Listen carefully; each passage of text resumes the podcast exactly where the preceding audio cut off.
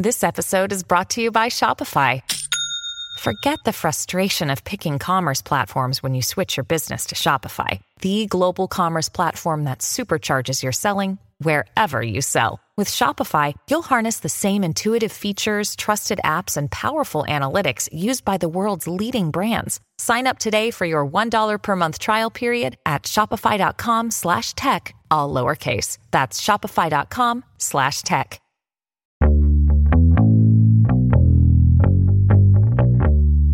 Se você gosta de histórias de ficção científica que envolvem inteligência artificial, androides e algoritmos do mal, nesse episódio você vai saber que muita coisa já está acontecendo em diversos laboratórios e universidades espalhados pelo mundo, inclusive no Brasil, em que um jovem estudante de engenharia da computação lidera uma equipe de pesquisadores que tenta fazer pessoas em coma ou em estado vegetativo se comunicarem com o mundo exterior por meio de uma interface cérebro computador. Eu estou falando do Luiz Fernando da Silva Borges, de apenas 24 anos, que já recebeu mais de 50 prêmios internacionais e tem até um corpo celeste com o nome dele. É o asteroide 33503 da Silva Borges, localizado mais ou menos entre as órbitas de Marte e Júpiter. A gente também conversou sobre regulação de plataformas digitais, a ética dos algoritmos, metaverso e sobre quando a ficção científica encontra a realidade. Eu sou o Carlos Alberto Júnior e esse é o Roteirices. Vamos nessa. Tudo bem, Luiz Fernando da Silva Borges, nem sei se você usa o nome completo assim, eu vi que você abrevia lá nas suas redes sociais. Antes da gente começar a conversar sobre várias coisas complexas e muito, nem sei qual é a palavra exata assim, mas depois eu acho. Eu vou pedir para você fazer uma breve apresentação sua, breve, porque eu sei que você tem uma ficha corrida assim enorme, né, e espacial inclusive, né? Bom, eu sou Luiz Fernando da Silva Borges, uso também o nome completo, o Google é meio ruim em indexar o meu nome, sempre vai para o poeta argentino, que eu também gosto muito, né, o, Jorge Luiz Borges. Mas eu sou uma pessoa curiosa, que já fez algumas coisas em questão de ciência, tecnologia. Nasci numa cidade chamada Aquidauana, do interior do estado de Mato Grosso do Sul. Sou fruto de um instituto federal, uma educação em um Instituto Federal de Escola Técnica, eu fiz técnico em informática. Durante esse tempo, eu desenvolvi algumas pesquisas em engenharia biomédica que receberam alguma atenção e alguma repercussão. E hoje eu conduzo uma pesquisa em, no campo de interface cérebro-computador que tem como objetivo fazer pessoas que foram consideradas em um coma ou um estado vegetativo se comunicarem com o mundo exterior por meio de uma interface cérebro-computador. Então, com uma tecnologia que lê a atividade cerebral dela, lê os pensamentos dela e traduz isso em respostas. Eu hoje sou estudante de engenharia de computação do Intel, Instituto de Tecnologia e Liderança. Já fiquei nervoso aqui. Eu vou colocar na tela aqui uma coisa. Você nem imaginava, né? Mas eu vou colocar aqui, não te avisei. Não, que é isso aqui, que você não mencionou uma coisa interessante que está logo lá no teu perfil no Twitter, que é o 33503 da Silva Borges. Aí estou aqui no Wikipedia, né, essa fonte que todo mundo acessa. O 335303 da Silva Borges é um asteroide da cintura principal. Possui uma excentricidade de 0.09226450 e uma inclinação de 2.89537 graus. Esse asteroide foi descoberto no dia 15 de abril de 1999 por Linear em Socorro. Então, antes disso, eu vou só apresentar para as pessoas aqui o que é uma cintura de asteroides. Cintura de asteroides, cintura de asteroides, cintura principal ou cintura interna de asteroides é uma região circular do sistema solar formada por múltiplos objetos irregulares denominados asteroides. Essa região está localizada aproximadamente entre as órbitas de Marte e Júpiter. Bom, então a minha primeira pergunta é: o que você tem a ver com essa cintura de asteroides? Ah, eu desenvolvi uma pesquisa entre 2015 e 2016. Então, durante essa época do Instituto Federal, eu tive a oportunidade de representar o Brasil algumas vezes em feiras de ciências internacionais, a maior feira de ciências e engenharia do mundo, chamada Intel International Science and Engineering Fair. Hoje quem patrocina não é mais Intel, é a Regeneron Pharmaceuticals, mas enfim. É uma feira que reúne 1.700 estudantes de 80 e poucos países, regiões e territórios que se reúnem para apresentar seus projetos, seus trabalhos, junto inclusive com, ganhadores do Prêmio Nobel, que andam por lá, conversam com a gente, tranquilo. Já almocei com o ganhador do Prêmio Nobel de Medicina, por exemplo, Michael Bishop, foi uma das melhores experiências da minha vida. E uma das premiações desse evento é justamente você ter o seu nome submetido para a International Astronomical Union, que é a mesma União Internacional de Astronomia que diz se Plutão é ou não é planeta, por exemplo, para você ter a oportunidade de ter o seu nome em um asteroide. Então, não fui eu que descobri o asteroide, não fui eu que dei o meu nome para o asteroide, foi um programa chamado Cirrus Connection, em parceria com o MIT Lincoln Laboratory, que pega isso daí e tem a oportunidade, uma vez que descobriram, de batizar o asteroide como eles quiserem. Então, tem o asteroide Galileu Galilei, tem o asteroide Rainha Elizabeth, tem o asteroide, inclusive, Luiz Borges, do poeta. Então, o meu asteroide só não pode ser chamado Luiz Borges por causa do poeta. Então, ele teve que ser chamado da Silva Borges. Isso é uma das maiores uhum. curiosidades que eu gosto de, de contar. Caramba! Mas essa pesquisa foi justamente sobre o desenvolvimento de um novo método, um novo jeito de como você pode transformar sinais musculares do membro remanescente de pessoas amputadas abaixo do cotovelo em movimentos para um braço virtual. E, ao mesmo tempo, fazer essa pessoa sentir esse braço virtual, como se fosse um braço dela mesma. Virtual, braço virtual, mas é, você fala prótese ou virtual no computador, assim?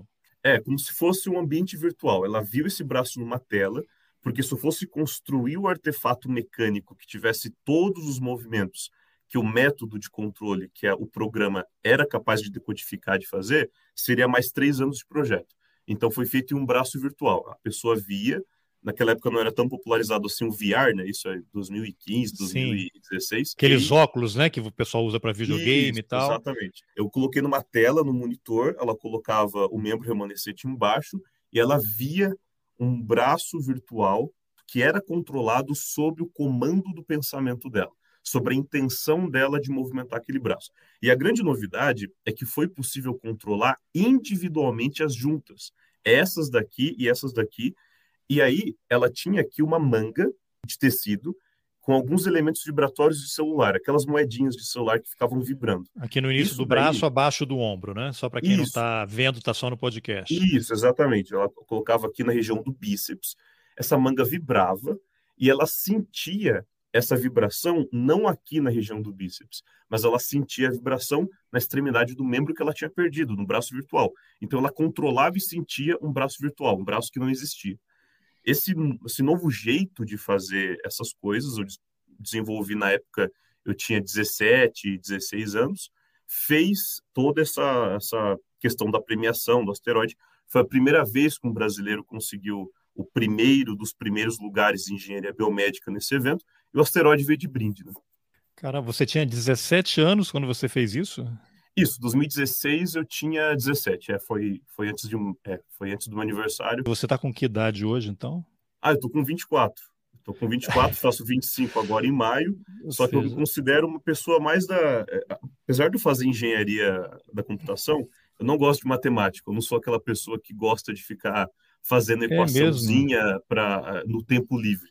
Eu costumo dizer que eu sou uma pessoa mais da humanas, eu adoro artes, eu adoro filosofia, mas que usa a engenharia, usa as ferramentas da engenharia para atingir objetivos humanos, objetivos humanísticos.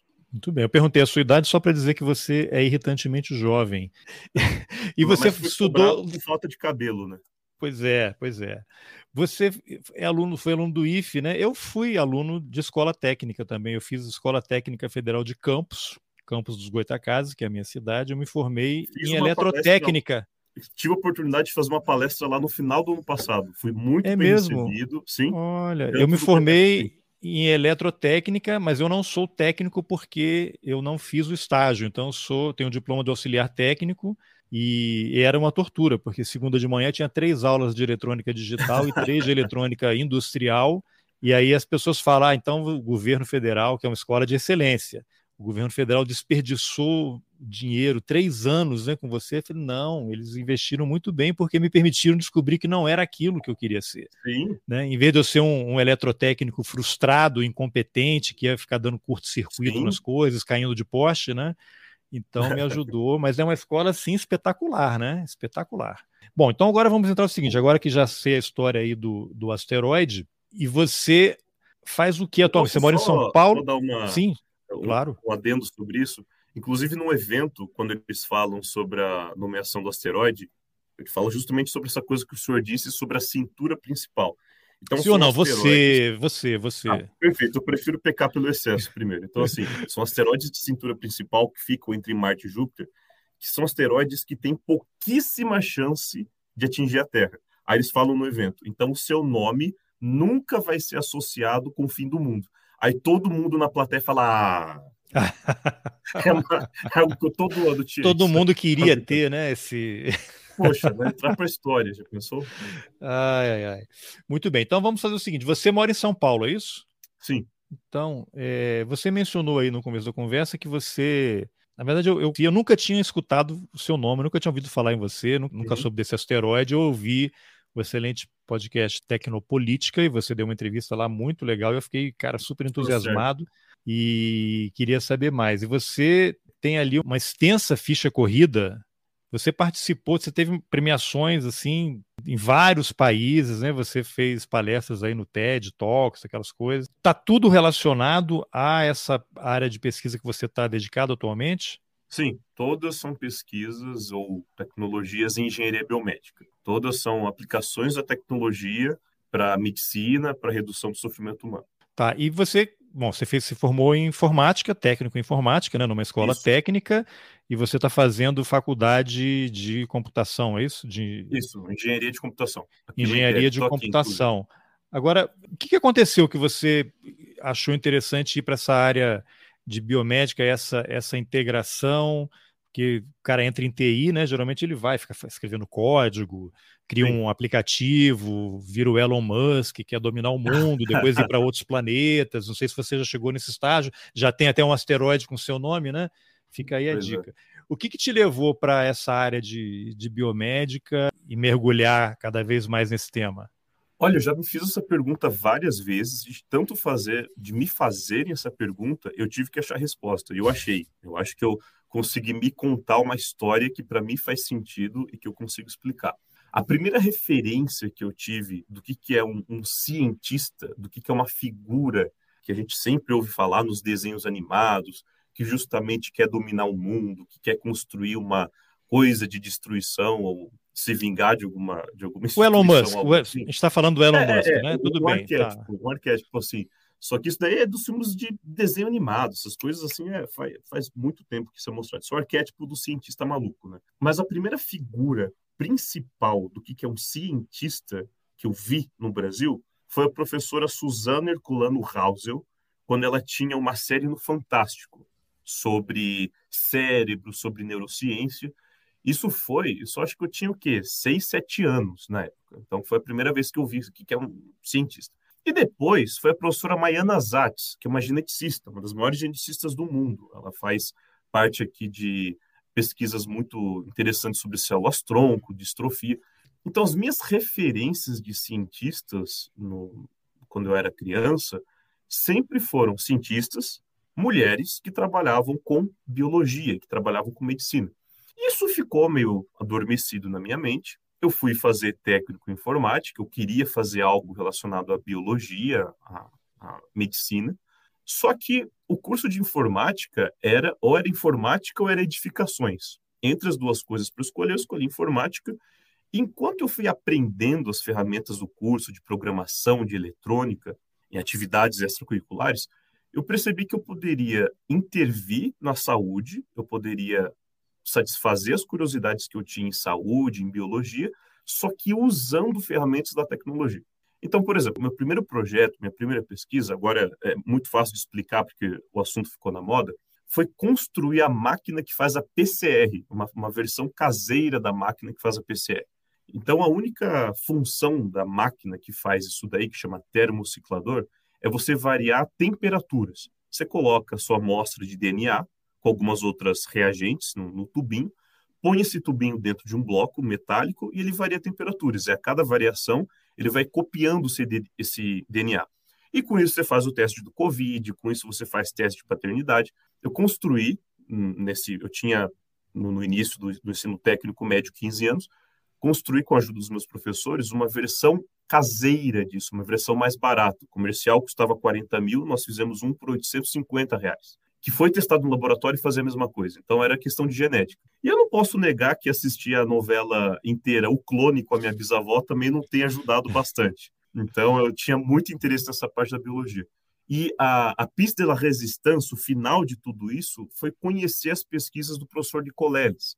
Então, foi conhecer uma área de pesquisa que alinhava a neurociência, a medicina, o bem-estar humano, você fazer pessoas paralisadas voltarem a andar, você poder controlar coisas com o pensamento, com a parte de programação e eletrônica diretamente. Então, como diria minha bisavó, juntou a fome com a vontade de comer, e eu sempre comecei a desenvolver coisas envolvendo tecnologia e saúde. Caramba, eu fico imaginando assim, com essa ficha corrida aí, que acho que é, é melhor, que, melhor do que o currículo, é ficha corrida mesmo.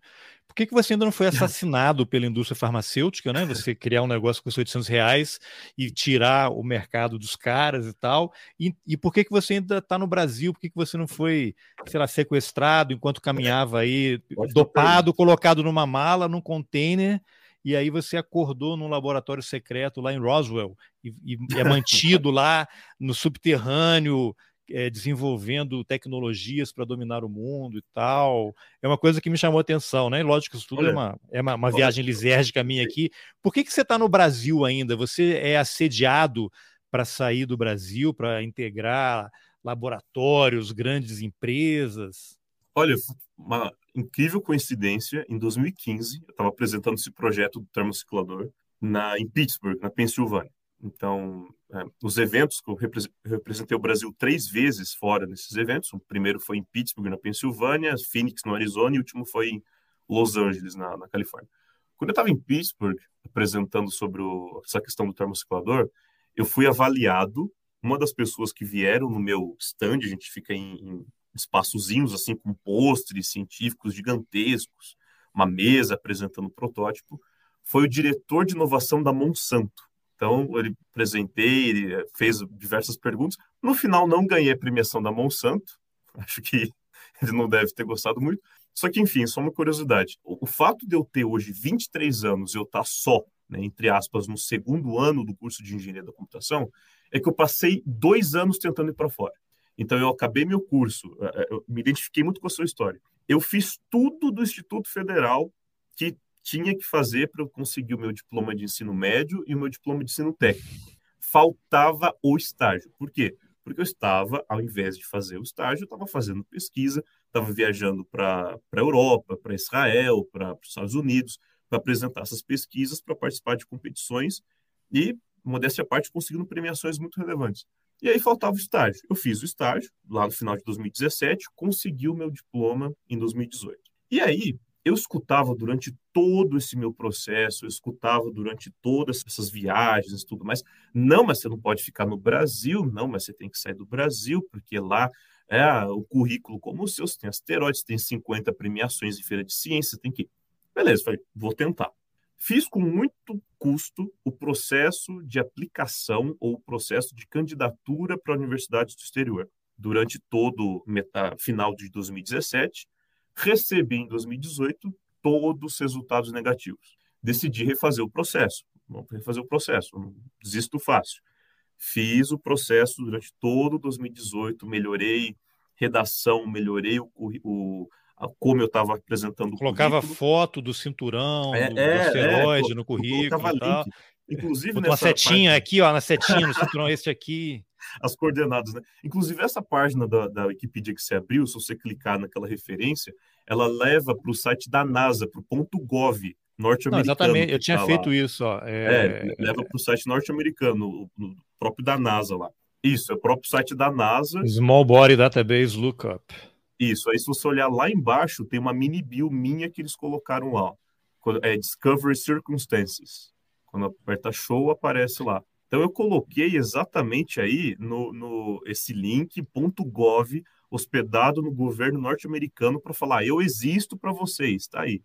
Só que enfim, tentei esse negócio em 2018, recebi em 2019 só duas listas de espera uma lista de espera de uma das sete faculdades melhores do mundo, que é a Columbia University em Nova York, e a segunda da Case Western.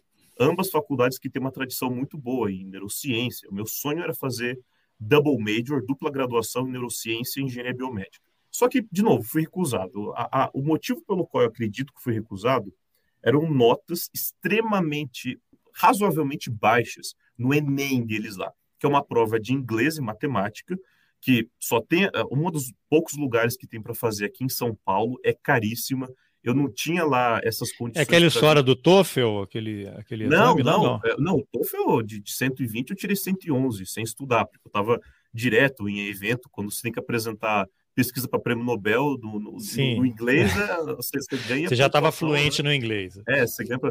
É o SAT, então é um exame, como se fosse um Sim. Enem, que cobra matemática e cobra é, cobra inglês. Só que, como que eu disse no início, eu não sou muito fã de matemática e eu sou menos fã ainda, sou inimigo de prova, de teste. Eu nunca me dei bem com ter um tempo reservado, é, é, rápido, que você precisa responder questões que no, no, na vida real não significam coisa alguma. Não medem conhecimento, medem a sua habilidade de fazer a prova e só isso.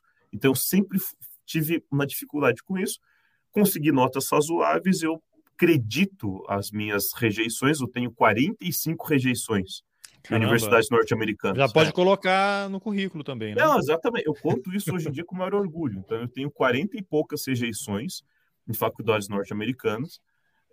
Na época, né, que, enfim, o, o, o que tinha acontecido no Brasil ali em 2018, 2019, era motivo para todo mundo querer correr do Brasil. E aí eu, eu me peguei na situação, meu Deus do céu, estou aqui, o que, que é que eu vou fazer? Tive uma, uma série de, de intercorrências em 2019, tive um colapso nervoso, tive uma crise de ansiedade gigantesca. Foi aí que eu descobri, né, comecei a me tratar para ansiedade, transtorno bipolar, todas essas coisas que, se quiser, a gente pode conversar aqui com maior tranquilidade. Comecei a dar muito mais valor para saúde mental, para descanso, e foi uma coisa que mudou minha vida. Hoje em dia, por exemplo, estando na faculdade que eu estou hoje, que é o, o Intel, que me dá várias liberdades criativas, que é um jeito completamente diferente de ensinar engenharia, não é aquela decoreba, não é aquele cálculo, não é transformar você em uma calculadora humana.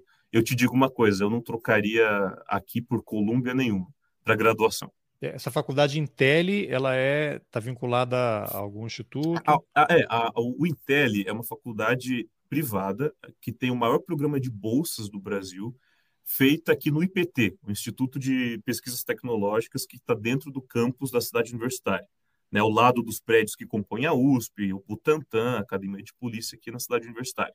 Então, é uma faculdade que tem um modelo de ensino de engenharia super inovador, super diferente do que você vê aí, que não quer transformar o aluno em uma calculadora. Porque o, o ensino tradicional de engenharia, o que, que é? Toma essa prova de cálculo com 50 questões. Aqui você é avaliado pela sua habilidade de criar coisas, criar produtos, desenvolver soluções, que foi aquilo que eu fiz durante a minha, né, minha ficha inteira, como você mesmo disse. Tá, então não tem nada então, a ver com a assim Fundação Lehman, que desvia dinheiro dos americanos para financiar alguns poucos estudantes, não, né? Para depois dominar o mundo, não. Olha, so, sobre isso, tem, esse assunto eu estou mais por fora que, que, que braço de caminhoneiro. É todo mundo, né? Quando todo mundo estava por fora, quando viu tinha um rombo de 40 bi. É, então... daí estou completamente é por, por fora, braço de caminhoneiro. Mas aqui ah, é, é uma, uma, enfim, é uma proposta diferente onde eu não sei se eu me sentiria à vontade numa faculdade norte-americana que tivesse o mesmo modelo de te fazer engolir matemática, matemática, matemática e inglês ainda por cima. Então, isso me ensinou uma coisa muito interessante. Se você está prestando o processo seletivo de uma, de uma empresa, se você está prestando o processo seletivo de uma instituição de ensino e você não passa, é porque você não tem um perfil para a instituição. Você não tem um perfil para aquela. Você não vai se dar bem lá dentro. Você não vai se Eles não te querem, eles não te querem. É, eles, te estão te fazendo um favor ao te recusar, Sim. na verdade, né? Então tá. foi, foi isso que me fez dar muito mais valor para o Brasil, foi isso que me fez dar muito mais valor para as pesquisas, para os pesquisadores que a gente tem aqui. Eu vou te falar uma coisa, pensando hoje, eu, Luiz Fernando, de 24 anos, fazendo graduação aqui, eu não tenho intenções de morar fora, fazer vida fora do Brasil. Eu amo o Brasil, amo, amo São Paulo, amo as coisas que a gente tem aqui e amo principalmente a oportunidade gigantesca que a gente tem de fazer a diferença com pouco aqui. O Brasil, infelizmente, é um, país muito atrasado em diversos sentidos. Então, não precisa fazer muito para a gente ajudar muita gente. Muito bem. Então vamos entrar agora aí nessa tua pesquisa. Fala mais detalhadamente o que, que ela é exatamente. Você falou aí das pessoas mexerem membros é, virtuais, né? Pessoas que perderam braços, pernas. Qual é o, o estágio? Como é que isso é para alguém visualizar isso? Você coloca uns eletrodos na, na cabeça da pessoa, porque depois eu vou fazer um link para uma outra coisa. Até tinha te mandado Sim. o link daquela série que está na Amazon Prime ali, uhum. o Periféricos, que eu estou assistindo, estou achando muito interessante. E aí, a partir daí eu vou querer entrar em algumas questões éticas também em relação a esses estudos. Mas dá só uma, uma detalhada assim, como é que funciona isso daí? Que tipo de pessoa que vai? Gente que perdeu num acidente de carro, alguma coisa uhum. assim. E depois a gente vai entrar na parte do coma também, que é interessante. Não, perfeitamente. Eu conheci a área de pesquisas interface cérebro-máquina por causa do trabalho de divulgação científica que o professor Nicoleles fazia, faz, né?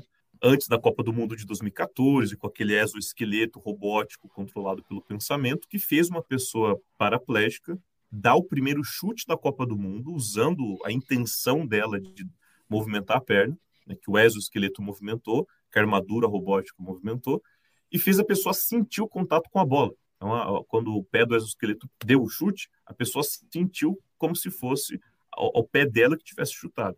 Inspirado nisso, eu fiz o projeto da prótese. Eu não gosto de chamar de prótese porque não foi construído o artefato mecânico. Na verdade, o que foi construído foram duas técnicas, né? A técnica de como você transformar o sinal muscular em movimento e como você fazer os movimentos da prótese, ou melhor, movi os movimentos do braço virtual serem sentidos pela pessoa com amputação, como se fossem movimentos do braço dela mesma. Então, fazer uma pessoa controlar e sentir um braço virtual com pensamento. Essa que foi a pesquisa premiada e tudo mais. E a última foi realmente o interesse e a intenção de fazer algo mais diretamente relacionado ao cérebro. Então, essa é uma história também com um pouco de contexto. Eu tinha assistido um seriado, já falando de seriados, eu tinha assistido um seriado chamado Perception, que é um seriado bem que quase ninguém conhece, nunca eu escutei alguém que, que também assistiu, que conta a história de um professor de psiquiatria, se não me engano, ele está lá fazendo, dando aulas, e o, o seriado conta a história dele ajudando uma detetive da polícia a desvendar casos que têm a ver com pacientes psiquiátricos. E um dos episódios, uma pessoa está em coma, e ela tem respostas muito importantes para um julgamento. Ele coloca essa pessoa dentro de uma máquina de ressonância magnética funcional e fala para a pessoa o seguinte: olha, se você estiver me ouvindo, eu quero que você imagine que você está jogando tênis para responder sim para uma pergunta, e quero que você imagine que você está andando ao redor da sua casa para responder não. E aí ele interroga a pessoa usando essa máquina, usando a ressonância magnética funcional. Quando eu olhei aquilo, sei lá, isso foi em 2012, 2011, eu tinha uns 12, 13 anos, eu fiquei louco. Eu falei, como assim? Como assim é possível você ler a mente de uma pessoa? E isso, de novo, ficou na minha mente. Minha bisavó, antes. De, de, de novo, de novo. É, não, ela até ela, uma das pessoas que mais moldou meu, meu, minha personalidade, meu, meu caráter. Meu pai saiu de casa quando eu tinha, acho que uns oito meses. Eu fui criado com a minha mãe, minha tia e minha bisavó. Minha bisavó era daquelas. Ela é, você também ela é neta de uma pessoa que nasceu na Senzala, uma Senzala em Minas Gerais. Então, assim, o que essa mulher tinha para contar de história, aquela que tinha que caçar porco do mato para poder comer, a família dela tinha lá no Pantanal, né, sul Mato Grossense, tinha que caçar porco do mato. As histórias de vida, as coisas que eu aprendi com ela foram, olha, é, imprescindíveis para tudo que eu fiz, inclusive. Mas então, quando ela ficou em coma antes de falecer, eu falei, não é possível que a gente não possa usar a mesma técnica para conseguir se comunicar com ela. Ela chegou a falecer, a minha tia, avó, que é filha dela, eh, ficou muito ah, devastada com, obviamente, tudo que tinha acontecido. E eu falei, não é possível que a gente tenha tecnologia, só que não foi aplicado. Mas lá na frente, eu fui descobrir que não é porque a demonstração científica foi feita que isso se traduz num produto que isso se traduz numa coisa que imediatamente você pode usar e ali e, e colocar na pessoa. Uma das principais limitações do processo é que a ressonância magnética funcional é um equipamento gigantesco, ocupa uma sala. Então é perigoso para o paciente, é inviável você transportar ele da UTI até onde tem ressonância. A ressonância não pode ter nenhum metal perto, então se o paciente tiver com agulha, se tiver com aparelhos muito vitais né, para a sobrevivência dele, teria que tirar. Não é viável. Quando eu olhei as pesquisas do professor Nicoleles com chute na Copa do Mundo e tudo mais, era baseado no quê? Você colocar uma touquinha, como se fosse uma touca de piscina. Dessa touca de piscina tem diversos eletrodos, tem diversas moedinhas pequenas com fios que não machucam, não penetram o couro cabeludo nada, só fica um pouco né, apertado. Ela precisa ficar com um bom contato com o couro cabeludo. Você coloca um pouco de gel, parecido com aquele gel de ultrassom, entre o eletrodo e o couro cabeludo da pessoa. E esses sinais podem ser enviados para um computador que tem um modelo da tão famosa inteligência artificial que consegue reconhecer padrão. Então, quando você imagina que está andando, no caso do exoesqueleto, por exemplo, seu cérebro gera um padrão, um tipo de onda cerebral que ele pode ser ensinado a reconhecer. Então, a gente fala para um, um código, um programa de computador. Toda vez que você vê esse padrão, movimenta a perna do exoesqueleto. Ou, no meu caso, toda vez que você vê o padrão da pessoa tentando movimentar a mão direita, você traduz como sim. Toda vez que você vê o padrão da pessoa tentando movimentar a mão esquerda, você traduz como não. Então, o que é uma pessoa em coma? O que é uma pessoa em estado vegetativo? Chega a pessoa, vítima de acidente, vítima de afogamento, vítima de, de AVC, algo assim no hospital. O médico ele aplica uma escala verbal que chama a escala de coma de Glasgow, para você classificar o nível de consciência ou de responsividade das pessoas. Então, se ela não vai conseguindo responder alguns comandos, ela vai caindo nessa escala até o ponto de ser considerada em coma ou estado vegetativo. O que acontece é que se você sofreu um acidente que lesionou a sua coluna, a sua medula, a sua habilidade de se movimentar, você fica indistinguível de uma pessoa que está inconsciente. Ou seja, você está consciente, você está 100% lá, você quer se comunicar, só que você está preso numa prisão que é exatamente do tamanho do seu corpo, imóvel, sem poder contar para o mundo que você está lá. E o pior, muitas pessoas desse estado morrem sem a oportunidade e a dignidade de poder dizer suas últimas palavras. O método, então, proposto, a técnica que eu propus, foi usar o eletroencefalograma, só que não para movimentar um exoesqueleto, mas para fazer o computador traduzir essas respostas. Então, a gente coloca a touca, o computador fala 30 vezes. Imagina que você está abrindo e fechando sua mão direita. 30 vezes. Imagina que você está abrindo e fechando sua mão esquerda. Se tinha alguém lá escutando e imaginando a, a, o movimento, o computador recolhe os sinais, aprende e aí a comunicação pode ser feita. Caramba! Isso se aplicaria, eu não sei que tipo de restrição há. Por exemplo, pessoas como o Stephen Hawking, aquele físico que morreu recentemente que ele ficava parado, não mexia nada, mas o cérebro funcionando.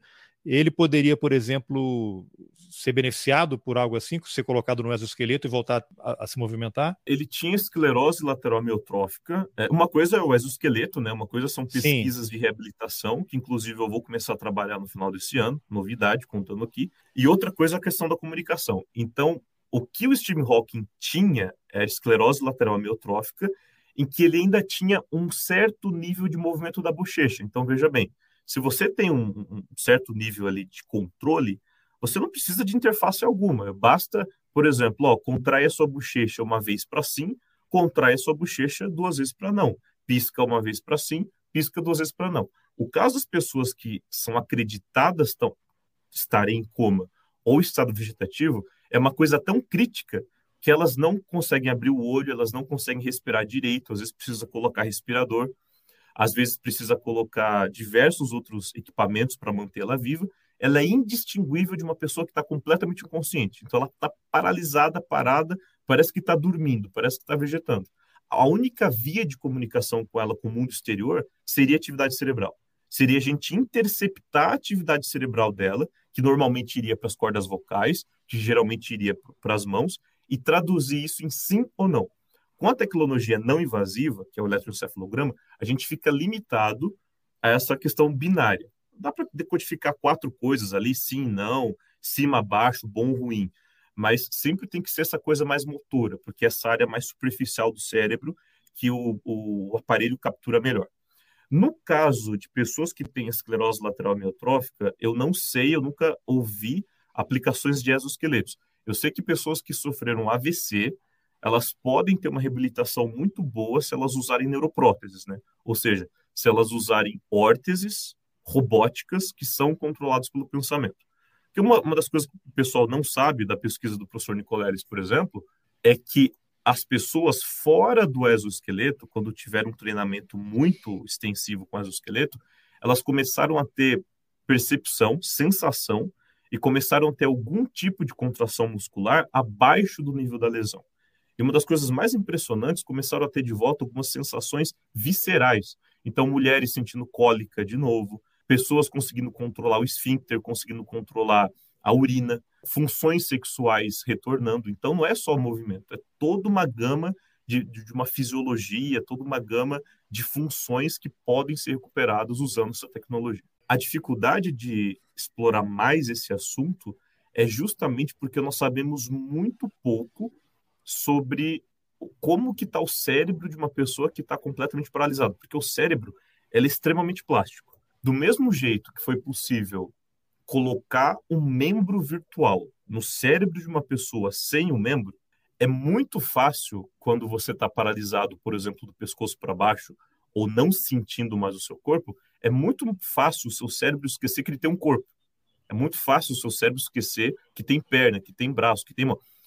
Então é muito difícil a gente falar como que funciona o cérebro dessa pessoa, como que ela está lá, se ela está consciente, se ela está falando, e é justamente esse uma das motivações da tecnologia. É criar uma ferramenta mais assertiva que pode nos contar se lá existe uma mente, se existe um cérebro querendo dizer: eu estou aqui, eu estou sentindo dor. Uma das principais perguntas que você faz a um médico, que você faz um, um profissional da saúde quando você tem um familiar nesse estado, eu sei, né, novamente por causa da minha bisavó, mas doutor, ele está ouvindo? Ela está ouvindo? Uns falam que sim, outros falam que não, outros falam que, olha, independentemente, conversa com ele, fala com ele, fala com ela, né, pega na mão e tudo mais. Algumas pessoas retornam do coma e dizem que estavam escutando tudo, que estavam sentindo tudo. E o que eu esqueci de dizer é que aquela, aquela coisa do seriado Perception foi baseado num estudo real. Então já é comprovado por algumas pesquisas envolvendo a ressonância magnética funcional que pessoas consideradas em coma, ou estado vegetativo, ou em Lockheed, pela escala de coma de Glasgow, algumas delas estão, na verdade, conscientes, só que elas estão incapazes de se movimentar. Agora, falta uma técnica, falta uma ferramenta assertiva para conseguir dizer: olha, tem responsividade aqui. Essa pessoa está dizendo sim, essa pessoa está dizendo não a perguntas que só ela poderia responder. E essa técnica que eu acredito que eu estou no caminho de desenvolver. Eu, junto com os meus colaboradores, os outros pesquisadores envolvidos, e acredito que até esse ano. A demonstração cabal, clínica dela. Então, o que, que você. Eu sei que está sob sigilo, tem várias questões aí que você não pode comentar, mas o que, que você pode dizer em relação qual é o estágio que está hoje? Já tem algum resultado positivo? Tem pessoas que vocês estão, lógico, fazendo os testes? Já tem alguma coisa positiva? O que você pode comentar dentro da sua limitação em relação ao sigilo? Os sigilos, felizmente, estão sendo rompidos, né? Ah. Sim. Os sigilos. Nada melhor do que a luz do sol, né? É, estão sendo rompidos, é uma coisa muito boa. Basicamente, até o momento, não houve, não, não aconteceu não, testes clínicos, porque para você fazer um teste clínico, você precisa passar por um comitê de ética, você precisa passar por toda uma aprovação de departamentos, e isso já está sendo feito graças à, à parceria que a minha instituição firmou com um hospital gigantesco aqui da, de São Paulo, um hospital público aqui de São Paulo, para poder fazer isso. Então, nós vamos ter todo o apoio da parte médica, se acontecer alguma intercorrência, vai estar ali dentro de um hospital, jato. Enfim, é um procedimento não invasivo, mas sempre é, quando a gente fala de saúde humana, eu comentei isso no podcast do, do, do professor Sérgio, uma das questões principais é, primeiro, não cause danos. Então, existem muitas tecnologias que estão aparecendo por aí, inclusive querendo mexer em coisas de neurociência, em questão do cérebro, que tá, vai fazer, no final, mais mal do que bem. Então, o preceito da medicina, que todo mundo tem que aprender, principalmente quem não é da medicina, quem é da área da tecnologia, né, que quer fazer alguma coisa na medicina, é primeiro não cause danos. Então, tudo está sendo feito nos limites da ética, tudo está sendo feito com aprovações de departamentos, comitê institucional, plataforma Brasil. Já provei diversas pesquisas clínicas na, na plataforma Brasil, o ventilador pulmonar de emergência que eu desenvolvi, que eu, que eu ajudei a desenvolver na pandemia, foi, foi uma delas. E até o momento nós temos testes piloto em pessoas saudáveis, pessoas controle, que conseguem, de forma bem sucedida, produzir dois tipos de onda diferente cerebrais. Uma relativa a um tipo de pensamento, outra relativa a outro tipo de pensamento. Então, eu estou muito confiante que, uma vez que a autorização for dada, dedos super cruzados de todos os membros do corpo, que até o primeiro semestre isso vai acontecer. Aqui também, aqui também. É, exatamente. Até o primeiro semestre de 2023, para isso acontecer, a tecnologia vai ser demonstrada no ambiente em que ela precisa ser demonstrada, que é o ambiente clínico, que é com os pacientes que precisam disso. Motivo pelo qual eu não posso falar o nome do hospital, dentre vários. Não, não precisa. É, o, o primeiro, não, é, é importante ressaltar. O principal deles é o seguinte: se as pessoas souberem qual é, de repente todo mundo vai querer que o seu familiar, todo mundo vai querer que, a, que o seu ente lá, tá? querido seja lá. E você causa uma superlotação, é uma coisa que não é tá, é muito legal. Tá. Né? Então, é, Agora, é essa... mas vai ser revelado. Com, essa com, pesquisa, ela está ela tá sendo desenvolvida em outros lugares do mundo por outras pessoas? Imagino que sim, né? Porque tem essa coisa universal, tipo o avião, né? Tava lá o Santos Dumont, tinha os irmãos Wright, essas coisas do inconsciente coletivo, né? Que vão é. acontecendo é. simultaneamente. Tem, tem coisas parecidas acontecendo em outros lugares? A, coisa parecida que eu fiquei muito contente que existiu foi essa. As pesquisas estão voltadas para o uso da ressonância magnética funcional, que é uma técnica que mede o consumo de oxigênio no cérebro. Então é essa, do equipamento gigantesco que ocupa uma sala. A minha preocupação é criar uma técnica portátil, é criar uma técnica que no ambiente de utilização, com visão de engenheiro, com visão de estudante de engenharia, né, de desenvolvedor de produtos de solução, é algo que tivesse beira-leito, é uma ferramenta que pudesse ser utilizada. Então, não é uma demonstração científica. Além de também ser uma demonstração científica, ela é uma demonstração tecnológica, uma demonstração de viabilidade técnica de uma ferramenta, a primeira ferramenta capaz de identificar responsividade na sua origem, na atividade cerebral. Detalhe um pouquinho mais nessa questão do membro, né? Você tem aquela expressão até membro fantasma, né? Pessoa Sim, que perdeu um braço, uma, uma, perna, né? Exatamente. Já tem muita gente, ou isso está ainda em, em, em, que estágio está? Ainda é está sendo desenvolvido? É, é um grupo muito restrito de pessoas que está sendo beneficiada. Qual é a perspectiva disso ser usado amplamente pelo, pela humanidade, digamos assim? Ah, essa é uma pergunta genial, dá para tocar em, em vários aspectos com essa pergunta. Enquanto isso, se não for pedir muito, tem uma, eu lembrei agora, acabei de lembrar, tem uma imagem disponível no Google, hum. justamente do aparato que foi desenvolvido. Está muito fácil de encontrar, chama assim. Fala aí. Síndrome do membro fantasma inspira estudante. Uma matéria do G1 é, MS, da, do meu estado. vai dar para ver exatamente o, o, aparato que foi desenvolvido. O que aconteceu? Essa pesquisa, ela foi desenvolvida... É, exatamente isso. Você vê uma pessoa amputada transradial, ou seja, abaixo da linha do cotovelo, usando uma pulseira que captura os sinais musculares. Essa é uma pulseira chamada MyWarmBand. Inclusive, é uma startup que o Facebook comprou né, uma pulseira que adquire sinais musculares, envia esses sinais musculares para aquele computador que está ali atrás. O computador tem um modelo que traduz os sinais musculares em movimento. A pessoa projeta o movimento ali nesse braço virtual. Olhando o braço virtual, ela tem essa manga aqui, que é essa parte preta que está mais aqui atrás na região do bíceps. E isso daí tem essas moedinhas de celular que vibram. Então, assim que ela vê o braço movimentando, as moedinhas vibram de acordo e isso evoca a sensação do membro fantasma.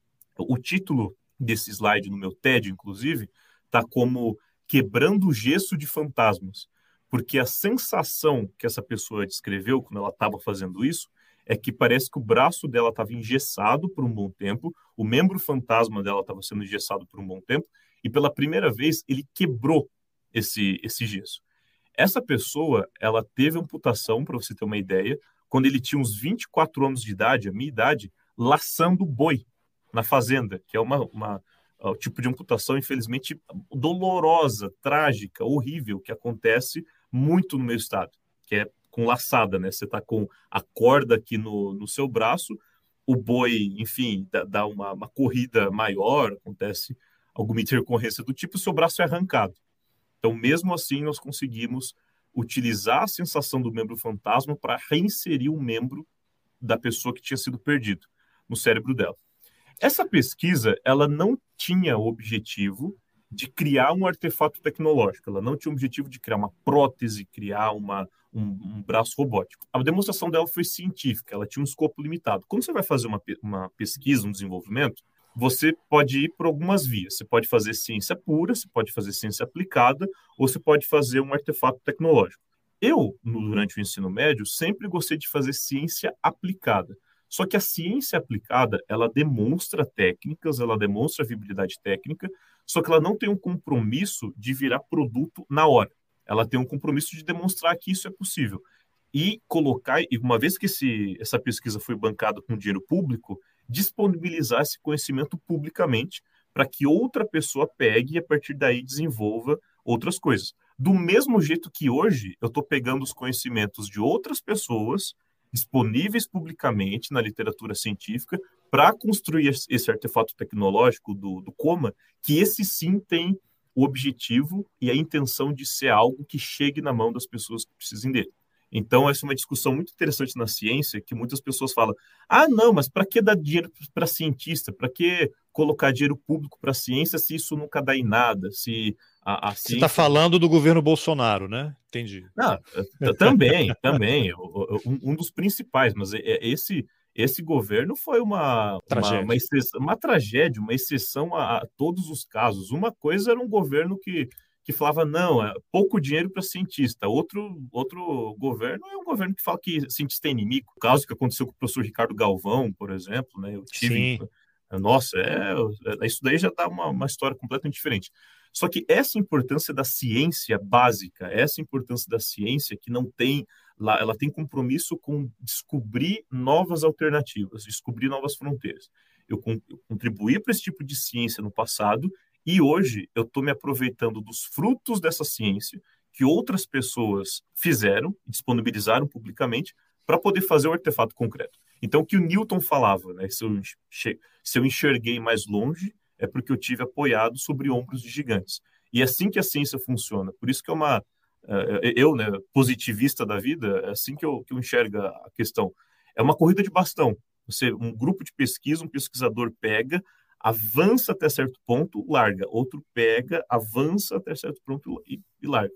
Então, é uma coisa colaborativa, é quase uma, uma democracia do conhecimento. Né? Mas já tem alguém desenvolvendo a, a prótese, né? O, o, braço físico e tal? Em que estágio está isso? Como é que está sendo usado? A pesquisa de próteses e produtos para pessoas amputadas tem uma limitação gigantesca que é o seguinte: mercado. Não existe mercado que justifique você colocar uma pesquisa muito grande, empresa, para desenvolver um artefato robótico que tivesse que fosse muito melhor que aquilo que se encontra hoje em dia no mercado, que é basicamente uma mão. Esses são os modelos mais comuns que existem por aí. É um braço que você coloca, ele fecha e abre.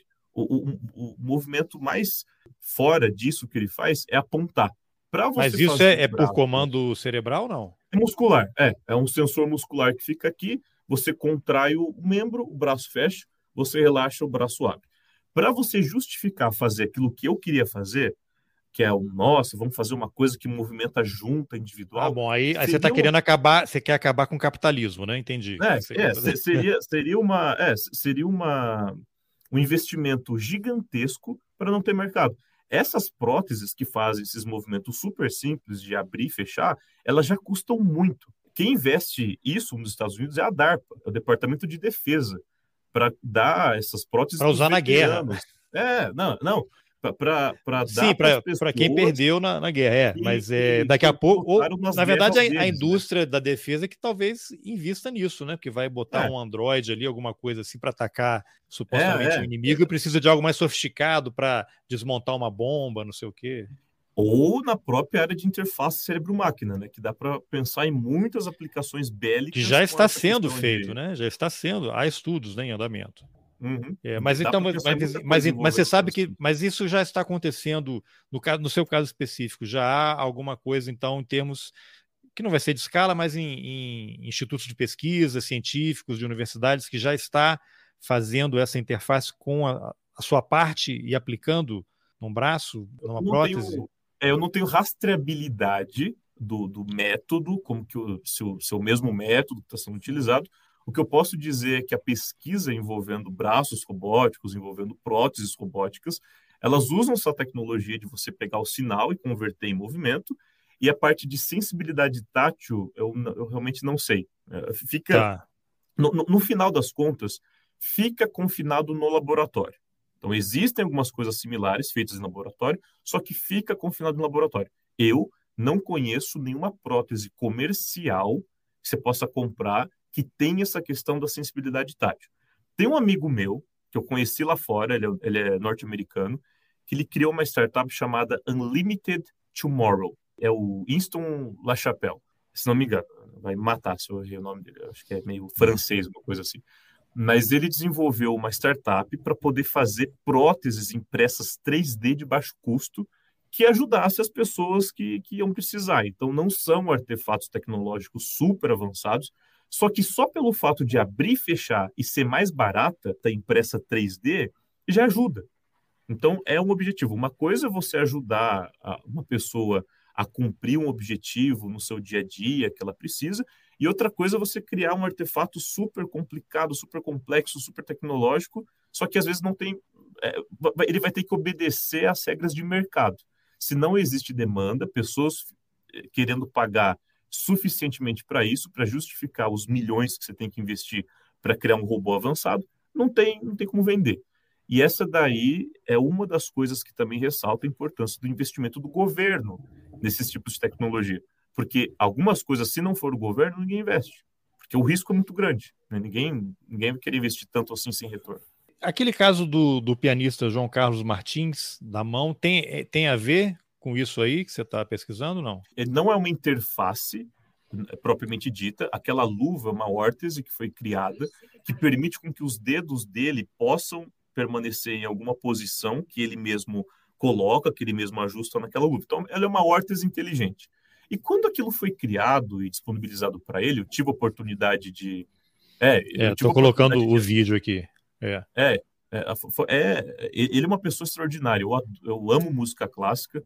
Tive a oportunidade de ele regendo, ele tocando na, na Sala São Paulo algumas vezes, uma das melhores oportunidades da minha vida. Ele é uma lenda viva, um, um herói brasileiro. E, sinceramente, quando eu vi essa, essa órtese que foi criada para ele, eu me surpreendi de por que, que não tinham feito isso antes, porque em termos de mecânica, em termos de tecnologia, é uma coisa elegante, que você precisa de poucas peças para atingir o objetivo, só que uma coisa ao mesmo tempo simples, que poderia ter sido criado antes. Então, quanto tempo ele ficou impossibilitado de fazer sua expressão artística, de produzir músicas, porque talvez não, não, não, tinha alguém que olhasse para aquilo e falava, poxa, mas isso daí se resolve com algumas tiras de, de material plástico, uma, uma, luva que você coloca, algumas tiras de fibra de carbono que ele está usando ali, e pronto. Isso é uma das coisas que mostra a importância de a gente ter pessoas da tecnologia tendo um olhar melhor para outras áreas, porque às vezes coisas super simples para a gente podem ser significar o, a solução de um problema muito grande da biologia, da medicina. Nesse caso do, do, do maestro, o objetivo de vida dele, a expressão artística. Sim. É. Agora, uma questão, quando você mencionou a pessoas em coma, aí eu queria entrar numa parte aqui que é a questão ética. Né? Uhum. Eu lembro que na entrevista lá no Tecnopolítica você até comentou também questões de eutanásia, né? Uhum. Você, uhum. a legislação, acho que só um país, no, dois no mundo que permitem, né? Eutanásia, Suíça, não uhum. posso estar equivocado aqui. Então tem gente que vai para lá, teve até o cinema, o Jean-Luc Godard, né? Foi para lá, queria morrer. Que dilemas éticos essa pesquisa pode acabar levando e que situações ela pode gerar, porque isso vai ser um debate. Aí você vai ter igreja no meio, uhum. você vai ter o judiciário, você vai ter a família, você vai ter uhum. parte da família que quer aliviar a pessoa de um sofrimento, você quer a, a família, a parte que quer manter aquela pessoa, porque eventualmente ela pode sair do coma. Não sei se existe Sim. alguma pesquisa mostrando assim, essa pessoa jamais acordará de um coma. Ou sim, tem alguma chance, é 1%, ou é 90%, só que não sabemos quanto tempo, e de vez em quando surgem casos, né? Pessoas que ficaram 20 Sim. anos em coma e, e, acordam, né? E a vontade da pessoa, aquele ser que está ali paralisado uhum. por uma pesquisa como a sua, passa até a possibilidade de se comunicar com o mundo e dizer: eu estou sentindo dores terríveis, as dores não passam, eu não sei o que, que é, e eu não quero mais viver, eu quero que vocês encerrem a minha vida, desliguem uhum. os aparelhos. Como é que você se posiciona neste pequeno caos é, ético que eu acabei de citar? É, eu só sei que realmente quando a publicação for feita, quando a grande mídia poder ficar sabendo disso, eu espero que de novo aconteça até esse ano, vai mudar muita coisa, vai reacender diversos debates, muita coisa vai começar a, a vir à tona e eu vou começar a ser alvo também de, de muita coisa. Então, a primeira coisa que eu faço como desenvolvedor de tecnologia é reconhecer as limitações dela. Está no termo que as famílias das pessoas vão assinar para permitir as pessoas participarem do estudo o seguinte: se não houver responsividade, se não for detectada a responsividade, não quer dizer que o seu familiar não esteja consciente. Pode significar simplesmente que a tecnologia não foi capaz de identificar a responsividade. Porque, veja bem, eletroencefalograma mede sinal cerebral, ondas elétricas. No futuro, daqui a 100 anos, pode existir uma outra tecnologia baseada em um material que a gente nem sabe que existe, nem foi criado, capaz de detectar outra propriedade do cérebro que a gente nem sabe que existe, que poderia falar que a pessoa estava lá. Vai ter então, alguém primeira... que pegou o seu bastão, né? Pegou Isso, o seu bastão e está é. indo para a etapa seguinte. Exatamente, exatamente. Então, uma coisa muito importante no desenvolvimento de tecnologias como essa, médicas principalmente, é o exercício dessa humildade, o exercício de reconhecer que o que você está fazendo sempre vai ser limitado vai ser limitado pela tecnologia, vai ser limitada pelo tempo. Se for uma coisa que for comercializada, vai ser limitada pelos interesses de mercado, pelo aquele material que vai ser mais barato, aquele material que não vai ser tão bom assim. Enfim, vai ser limitado pela legislação, pelo aquilo que o Inmetro pede, pelo aquilo que, o Inmetro, que a Anvisa vai pedir. Então, existem essas limitações. Então, a gente não pode falar que quem não respondeu a pessoa não está consciente. O que a gente pode falar é que quem respondeu está. Então é, é como se fosse aquele teste de, de Covid que se mostra que você está com Covid, é quase 100% de chance que você está. Só que se mostra que você não está, você pode estar. Tá. Falso negativo. É, é isso, é, é, o, é, o, falso negativo. Então pode ser uma, um alto índice de falso negativo e o, o, verdadeiro positivo não. O verdadeiro positivo tem uma alta chance de realmente a pessoa estar tá lá. Eu adoro essas discussões filosóficas, eu adoro essas discussões éticas que envolvem novas tecnologias, tecnologias que aumentem capacidades humanas, aumentem capacidades cerebrais. Mas respondendo sobre essa, principalmente, você tem vários casos. Você tem um caso, por exemplo, imagina redes de hospitais, públicas e particulares, descobrindo que, eventualmente, pacientes que eles desconectam dos aparelhos, na verdade estão lá e não estão querendo morrer querem ficar lá, ocupando leitos. Vão chegar novos pacientes. Onde é que a gente arranja e coloca esses pacientes? O que, que a gente faz com quem está lá? Completamente paralisado, que fala pela interface cérebro-computador que não quer morrer, só que não vai desocupar o leito, não vai desocupar o recurso público e não vai desocupar o recurso particular, no hospital particular. Será que essas instituições vão querer usar a tecnologia, sabendo que essa é uma possibilidade?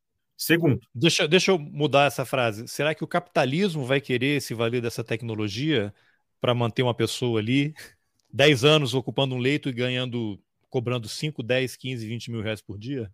É, eu, sinceramente, ou você pode, ele pode tratar esse assunto como, como é, várias vertentes. Você pode criar clínicas como se fossem só para isso de repouso, só para isso. Então existe oportunidade. Eu, sinceramente, sou uma pessoa que eu não acredito muito naquela fala do Ah, mas sabe por que, que não existe cura para AIDS? Porque a indústria farmacêutica. Poxa, se existisse cura para AIDS, basta você colocar o preço de meio milhão em cada um. Existem remédios hoje em dia, né, que tem que o governo paga, inclusive, que custam assim, caríssimo. Existem terapias genéticas que curam tipos de câncer muito mais rápido, só que só são feitas nos Estados Unidos e custam 2 milhões de dólares. Então, existe cura hoje para muita coisa, ela é divulgada, mas está sob o acesso de quem é multimilionário. Então, eu acredito que tem como você enfiar interesse de capital em tudo quanto é coisa. Né? No, dificilmente você teria uma, um esforço para você coibir algo que você pode Acho que eles mesmos com. vão fazer. Acho que talvez eles não tenham descoberto como, né? Como ganhar é, mais em cima disso. É, exatamente. Então, com toda a tecnologia nova, tem como você criar esses tipos de oportunidade para pessoas ganharem dinheiro. E, com isso, né, é, feliz ou infelizmente, você atinge uma camada maior da população ou menor, disponibiliza isso no SUS. Sobre essa questão de disponibilidade da tecnologia e quem vai ter acesso a ela, vai ter uma novidade gigantesca sobre essa pesquisa que eu coordeno, que vai ser muito diferente de muitas pesquisas de neurociência e desenvolvimento de tecnologia que tem por aí. É algo que eu não posso falar, eu prometo voltar aqui se você quiser. Não, já está assim garantido, é. é assegurado aqui o espaço. Ah, se você quiser, eu volto aqui quando a, a pesquisa for publicada, quando os resultados, se os resultados e ou quando os resultados forem publicados, os bem-sucedidos, né? A pesquisa científica é legal por causa disso. O, o, não existe dar certo ou não dar certo, existe resultado. Então, nenhuma pessoa em como se comunicou. Parabéns. Do mesmo jeito que você sabe que você não gosta de eletrônica, a gente sabe que esse não é o caminho. Vamos explorar. Não, mas até o resultado que não foi bem sucedido, ele ali você Sim. volta a ele você vai aprender um monte de coisa, né? Exato. Então, é, é justamente aquela, aquela questão sobre saber o que não fazer. Mas vai acontecer algo que eu vou propor sobre como disponibilizar isso, sobre como fazer com que isso fique mais acessível, que vai surpreender muita gente, tanto do mundo da tecnologia, quanto do mundo dos negócios, tanto do mundo da, da, da própria, do próprio fazer científico, o modus operandi das publicações caras e do, e do fazer científico. Ah, esperem por mim. Né? Outro dilema ético que pode surgir, esse que você levantou. É ético deixar uma pessoa em sofrimento eterno, estando paralisada, sem perspectiva nenhuma de acordar, sem perspectiva nenhuma de voltar. Porque a família é religiosa e a vida só quem tira é Deus. Exatamente. É, eu, eu, por exemplo, eu não tenho fé nenhuma, sou agnóstico por questões filosóficas, mas no frigir dos ovos sou ateu, não acredito em Deus, não acredito em, como disse, sou bem positivista nessas questões. A questão de transfusão de sangue, de transplante de órgãos, para mim é uma idiotice você impedir com que a saúde de uma pessoa seja reparada, a saúde de uma pessoa seja ajudada, se esse for o único método disponível. Ah, não, esse é o único método disponível, mas não faça porque existe um dogma que impede. Idiotice, no meu ponto de vista. Agora, existe a discussão sobre como é que nós vamos tratar pessoas que estão completamente paralisadas, estão acreditadas que estão em coma, não respiram por si só, precisam de ventiladores pulmonares, aparelhos. Como é que a gente lida com esses casos? Como é e a pessoa diz pelo aparelho 100% das vezes que ela quer morrer.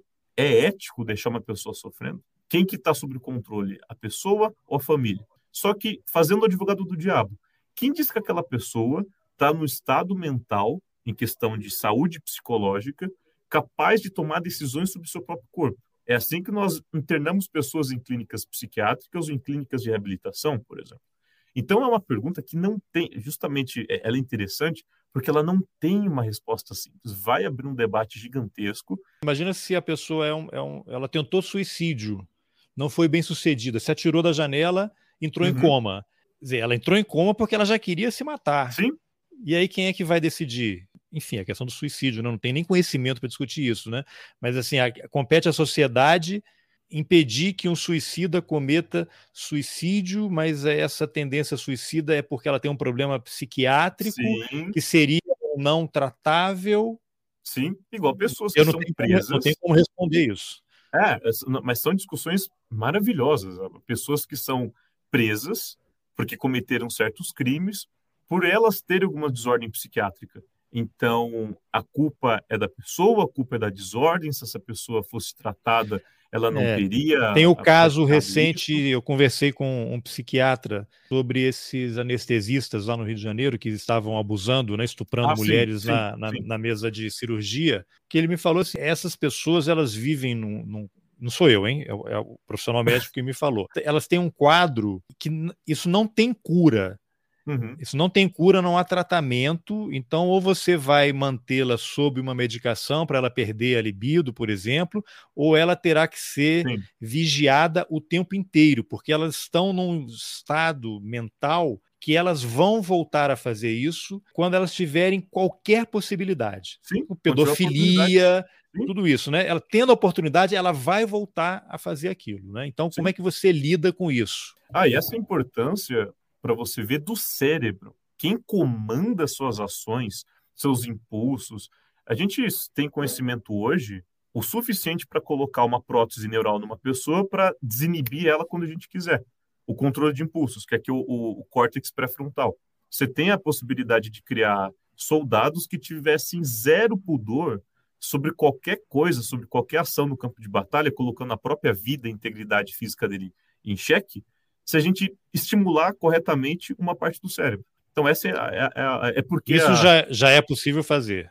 Ah, a gente tem conhecimento suficiente para isso. É, você tem camundongos que eles ficam macho man, como se fossem pessoas que beberam né, no bar e estão puxando briga aí no bar, se, atacando, querendo atacar predadores naturais deles, gatos, se eles tiverem uma parte do cérebro estimulada. Então você estimula o, o, uma parte do cérebro que controla os impulsos dele, essa questão de medo, essa questão de proteção da integridade física, e de uma hora para outra isso é desligado. Eles vão lá, eles apresentam um tipo de comportamento que eles não apresentariam de outro modo. E para finalizar a questão da comunicação com as pessoas em coma, na questão de privacidade de dados, você conseguiria se não tiver um sistema de proteção gigantesco, hackear esse sistema, interceptar esse tipo de comunicação para uma pessoa dona de uma empresa multibilionária ditar um testamento a seu favor. Porque, afinal, ela está paralisada e a única via de acesso dela com o mundo exterior é essa tecnologia eu consigo interceptar a tecnologia e fazer ela falar o que eu quiser. Então, o hacker Outra... de Araraquara pode invadir esse sistema e aí muda o resultado, tipo a urna eletrônica, né? Todo mundo votou no Bolsonaro, mas o resultado foi o Lula, ele mudou, ele tinha o código fonte e mudou. Agora eu não, vou ser o herdeiro não, desse bilionário. É, por causa das minhas preferências políticas, eles podem falar que eu vou lavar a mente das pessoas para votarem né, no, em outro candidato. É, no, no Lula, mas você tem outra questão, você pode pegar uma pessoa que esteja completamente saudável, andando, falando. Ah, você não vai falar o que eu quero? Eu te paraliso completamente, você só vai ser desistado como você falar, pelo cérebro. Um tipo de tortura que não deixa marca, não deixa rastro, não deixa dano físico, só que vai ser. Não, mas, mas isso, essa pessoa, aí a gente já está naquele limite ali de a ficção, quando a ficção científica se encontra com a realidade, né? E aí tem aquela série Black Mirror também, e Sim. tem essa que eu tinha mencionado, que é o Periféricos, que está na, na Amazon Prime, que as pessoas colocam aqueles óculos Assisti. de realidade virtual. Você viu? Você, você, não conhecia ainda, né? Não, e aí são, os, são os eletrodos ali, né? São eletrodos aquilo que estão naqueles óculos ali? É, a, aquilo dali não, não, me convenceu muito. Eu, eu vou, eu vou no meu. Aí tem em inglês tem uma expressão em, em, roteiro que é suspension of disbelief. Isso, isso que eu ia falar. a suspensão a minha, da descrença. Aí você, senão você não curte. Sim, a minha senão suspensão você... de descrença foi porque é justamente aquilo que eu falei. Aquele tipo de, ele, aquele tipo de capacetinho que a Chloe coloca, aquela, aquela atriz loira coloca, Sim. pode ser um tipo de tecnologia que no futuro pode existir que vai capturar uma outra coisa sobre o cérebro que a gente não conhece. Pode capturar Alguém pegou o bastão e você não está sabendo é, ainda. Exatamente. Porque exatamente. os produtores dessa série são os mesmos produtores daquela série Westworld. Westworld. Nossa, na, na HBO, série... né? Então, aí eu, aí eu te pergunto. Fala, mencionamos aqui as séries, mas não vou dar spoiler. As pessoas devem assistir porque são muito interessantes. Aí eu quero colocar nessa confusão. Oi? A, a estética do, do Periféricos de como Londres é retratada com aquelas estátuas gigantes. É. Eu, eu, paus, eu pausava nas cenas e ficava assim, é lindo. Essa série, ela, ela, ela me remete também a, ao Meta, né? O antigo Facebook, uhum. né? Que está investindo tá pesadamente nisso. Pois é, mas como é que isso vai se conectar, por exemplo? Tem uma outra série chamada Homeland, que é sobre uma agente da CIA e tal, e tem um dos episódios que tem um cara que é vice-presidente e ele usa um marca-passo. E aí os inimigos dão, fazem ele sofrer um infarto, alteram ali, o cara morre porque eles entraram, hackearam. Sim. Eu não sei, não vou saber explicar como é que é isso. Eu conheço uma pessoa aqui também que teve uma quase morte, né? Ele parou, foi reanimado pelos amigos, voltou de uma corrida e ele tem um, um implante que é um desfibrilador. Uhum. Então, se o coração sair da frequência, o troço dá um, um choquezinho ali. Né? Não, parece que não é um marca-passo, é uma coisa diferente, que é um implantezinho mini, pequenininho ah, aqui.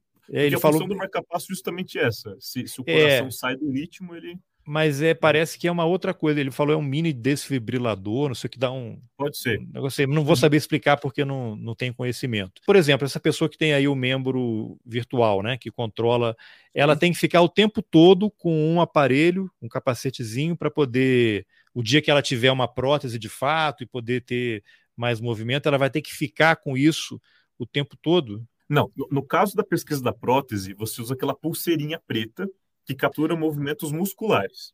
A, a, aquela a pesquisa que eu desenvolvi, tá, a pessoa tá, usa é. aquela pulseirinha que eu até citei que foi a o Facebook que comprou aquela startup para poder fazer uma. Por isso que eu lembrei do Meta. Ela usa aquela aquela pulseira, ela captura sinais musculares. Então todo mundo que faz, já fez exame de eletrocard, é, eletrocardiograma já colocou aqueles eletrodos no peito. Aqueles Sim. eletrodos eles capturam o sinal muscular do coração. O coração músculo gigantesco, tem contrações musculares no coração, então você consegue ver ali aqueles traçados. Só que no lugar do coração, você coloca na, no membro remanescente da pessoa. E existem algumas pesquisas que colocam isso invasivo. Então você tem uns chipzinhos pequenos, você abre o membro remanescente, coloca isso direto no músculo e isso wireless, isso consegue transmitir os sinais musculares lá do interior do braço da pessoa para fora não é prático você fazer uma pessoa andar por aí com um, um capacete. Não, de forma alguma. E até você consegue fazer movimentos muito melhores usando o sinal muscular, igual eu demonstrei, do que com eletroencefalograma. Eletroencefalograma é como se você pegasse um estádio Maracanã com um bando de gente falando ao mesmo tempo e pegasse 20 helicópteros e cada um desses helicópteros ia ter um microfone muito longo apontado para o Maracanã. Se eu coloco esses, esses helicópteros sobrevoando o Maracanã, é, distribu uma distribuição boa, e o estádio todo mundo falando alguma coisa, eu não consigo capturar nada. Agora, se eu pedir para metade do estádio cantar o hino do Palmeiras e metade do estádio cantar o hino do Corinthians, eu consigo saber exatamente onde que está. Então, essa coisa de imaginar a mão direita e imaginar a mão esquerda é para isso. É para eu fazer o estádio que é o nosso cérebro, e os neurônios, que são os torcedores, cantarem, grande parte cantar uma coisa muito bem distinta e grande parte cantar outra. Então, o eletroencefalograma, ele não tem essa capacidade de fazer uma mão mexer bonitinho. O que tem é sinal muscular. E se você conseguir fazer invasivo muscularmente, melhor ainda. Agora, se você conseguir abrir a cabeça da pessoa, um dia a Neuralink do Musk dá alguma coisa, Vamos dizer que dá algum resultado aqui lá. Você abre o crânio da pessoa, um disquinho, implanta um eletrodo lá e fecha, aí você consegue fazer alguém tocar piano. This episode is brought to you by Kia's first three-row all-electric SUV, the Kia EV9, with available all-wheel drive and seating for up to seven adults. With 0 to 60 speed that thrills you one minute and available lounge seats that unwind you the next. Visit kia.com slash EV9 to learn more. Ask your Kia dealer for availability. No system, no matter how advanced, can compensate for all driver error and or driving conditions. Always drive safely.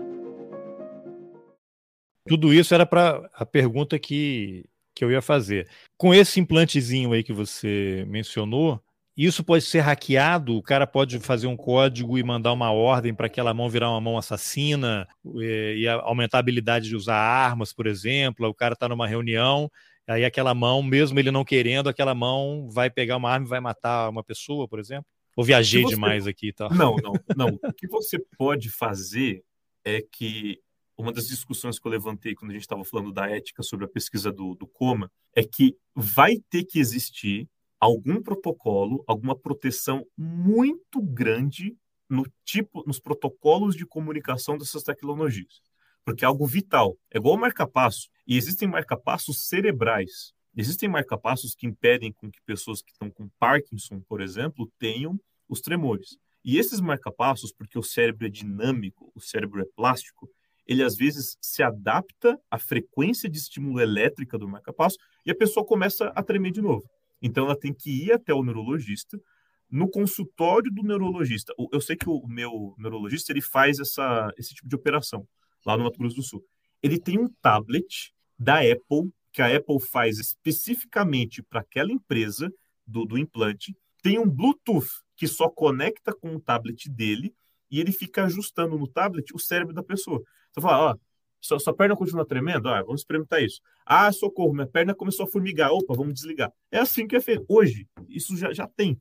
Você não, não, é, não, é, um episódio do Black Mirror isso. De então. forma alguma. Inclusive, Ou seja... o episódio do Black Mirror, a, a, a, penúltima temporada, aquela que não tem a Miley Cyrus gigantesca cantando, penúltima temporada, o último episódio, que é um dos melhores, na minha opinião, que é aquele, o, o museu, o Black Museum, mostra uma das mini histórias, casal, que a mulher está em coma, e o esposo vai visitá-la no hospital, e existe a Com Box, uma maquininha que acende uma luz vermelha se a pessoa quiser falar não, e acende a luz verde se a pessoa quiser falar sim. Então, se for possível demonstrar aquilo que eu desejo demonstrar esse ano, o Brasil, uma equipe de pesquisadores brasileiros, vai ter sido responsável por trazer um pedaço de Black Mirror para a realidade. Mas sobre a pergunta do, do fazer a pessoa assassina, é, eu não acho que não. Fazer Você acha que uma, não pode? Fazer, fazer uma, uma um, só se fosse o braço robótico inteiro e se o braço robótico inteiro tivesse uma cápsula explosiva. Existe forma melhor, é, é mais fácil de matar alguém. Acho que um envenenamento é, seria, seria mais, mais interessante. Mais sofisticado. Mas aí, por conta desse episódio que você contou aí com o seu neurocirurgião, neuro. Ele é, neurolo... é neurologista. Neuro... Neurologista. Ou é, seja, antes de, eu, Apple... antes de eu descobrir que eu, que eu tinha só ansiedade, eu achava toda hora que eu tinha. Ah, tá formigando aqui, será que eu tenho alguma coisa? me rendeu eu entrar numa ressonância magnética, eu ter o meu cérebro escaneado, e aí eu modelei meu cérebro e imprimi 3D com, com, com os arquivos. Mas isso é. Você fez isso? Você tem o seu cérebro já... em 3D? É, tava lá, né? Tava, já tava lá mesmo. Não, mas você mencionou assim que o, o médico ele tem um tablet com um software desenvolvido pela Apple que faz esses, esses ajustes. Especial. Ou seja, a segurança, a segurança está no hardware. Então, aquele hardware do tablet dele específico que fica fechado, trancado, um cofre, mil, mil chaves lá no consultório dele, só se conecta com o chip. Então, quando você compra o kit para cirurgia, essa cirurgia custa caríssimo. Não vou chutar aqui, mas assim, da ordem de quase 100 mil reais. Só o kit que você compra da empresa, que vem numa caixa gigantesca, e uma das coisas que vem é o tablet, então cada paciente tem o seu tablet e o implante para você colocar no cérebro da pessoa. E o aí o tablet fica no médico. é, o tablet fica no médico. E o dispositivo fica aqui. Eles alojam numa região bem aqui que a gente tem, que é aquela saboneteira, né, que o pessoal diz é, vulgarmente, que é um espaço bem interessante que a gente tem aqui, dá para colocar bastante coisa tecnológica. Sim. Então vem, aí sobe por aqui e vai até o, tudo por dentro do, da pele, obviamente. Pois é, aí então isso já várias coisas. Ou seja, a Apple tem acesso aos dados cerebrais dessa pessoa. Supostamente. Né? Se ela fez o software, ela fez o hardware, isso em algum momento vai se conectar. Eu, eu acho impossível que esses dados não estejam circulando nos computadores da Apple. Eu acho impossível. Olha, e aí alguém pode simplesmente roubar é. esse tablet. Impossível não é. Eu digo pode, você, não, alguém, alguém é. entra e rouba o tablet rouba o tablet e aí está a uma certa distância em que a conexão é possível. Sim. E aí eu tô lá operando. Não, esse cara vai andar, não vou fazer ele tremer, a perna dele vai tremer e ele não vai conseguir andar. isso, você causa convulsão, epilepsia. Eu causo qualquer coisa que eu quiser. Se, uhum. se eu comando o cérebro, o cérebro comanda o corpo, eu faço ele parar de andar, ele ficar, perder não, paladar. É, a tecnologia é limitada em, em, questão do que, que ela consegue estimular na área. Só que se você estimular o cérebro de uma certa maneira.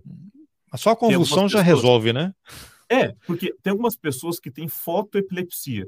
Elas não podem ver luzes. Sim, inclusive vários desenhos e filmes alertam, né? Sim, é, exato, é, é super importante isso. Por que, que isso acontece? O que, que é epilepsia? É o disparo sincronizado de algumas regiões. O nosso cérebro não funciona de forma bonitinha. Assim, é uma bagunça, é um estádio que cada o pessoa. Caos, né? É o caos, a gente vê Agora, aí as pessoas.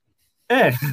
Agora, se todo mundo do estádio resolve gritar ao mesmo tempo, assim, ah, ah, ah, igual em sessão de coach, né, que tem por aí, começar a gritar de forma sincronizada, você tem um tipo de descarga epiléptica, uma onda, como você olha no eletroencefalograma. Não, mas é, é aquela coisa da catar, até, até em. Sem nenhum preconceito, tenho grande respeito, né? Mas em Umbanda, Candomblé, as pessoas Sim. entram num transe, porque é uma frequência da batida, Não, né? Isso, isso daí, nossa, isso daí, apesar de ser agnóstico, eu costumo dizer que o meus, meu tipo de música brasileira favorita são pontos de Umbanda. Eu amo percussão de Umbanda. Eu amo pontos de Umbanda. Só que isso é uma história completamente diferente. Que Sim, a gente mas isso é um gatilho, né? Essa batida, a pessoa entra num transe, né? Sim, que é o que o professor Nicoleles fala, é a sincronização cerebral. É um jeito de você sincronizar o cérebro. Ah, gritos de batalha em campos de guerra, gritos de hinos de torcida, são maneiras de você sincronizar populações. Aí você consegue sincronizar algumas coisas por, por bem, algumas coisas por mal. Só que finalizando a questão lá do implante, sim, volta lá. Só comentando, a epilepsia, o eletroencefalograma, é uma das te principais tecnologias para você ver se alguém está com uma onda de epilepsia. E ela é gritante, porque é o cérebro sincronizado. A pessoa está dirigindo, você aciona e a pessoa tem uma, uma convulsão enquanto está dirigindo. Ela morre, ou ela mata alguém. Então, essa, essa é um dos. Uma Já é uma tecnologia disponível. Já, isso já está, e há então, muito tempo, inclusive, há muito então, tempo, tem então, milhares de pessoas com isso. Se, se o hacker invadir a Apple e conseguir acesso a esse pedaço da Apple que cuida desse produto, por exemplo, nós e teremos confusões. Apple, é, e se a Apple tiver acesso aos dados, né, que eu, eu me limito a dizer que não é impossível. Se ela quiser, não é impossível, não seria impossível. Obviamente, eu é, acredito que, que, ela, que ela só a Apple pode tem. dizer. Eu morei duas vezes nos Estados Unidos. A primeira vez, de 2010 a 2012, quando começaram as primeiras reportagens. Do Snowden. Acho que foi o Washington. Não, não, do Washington Post ou New York Times, agora eu não me lembro.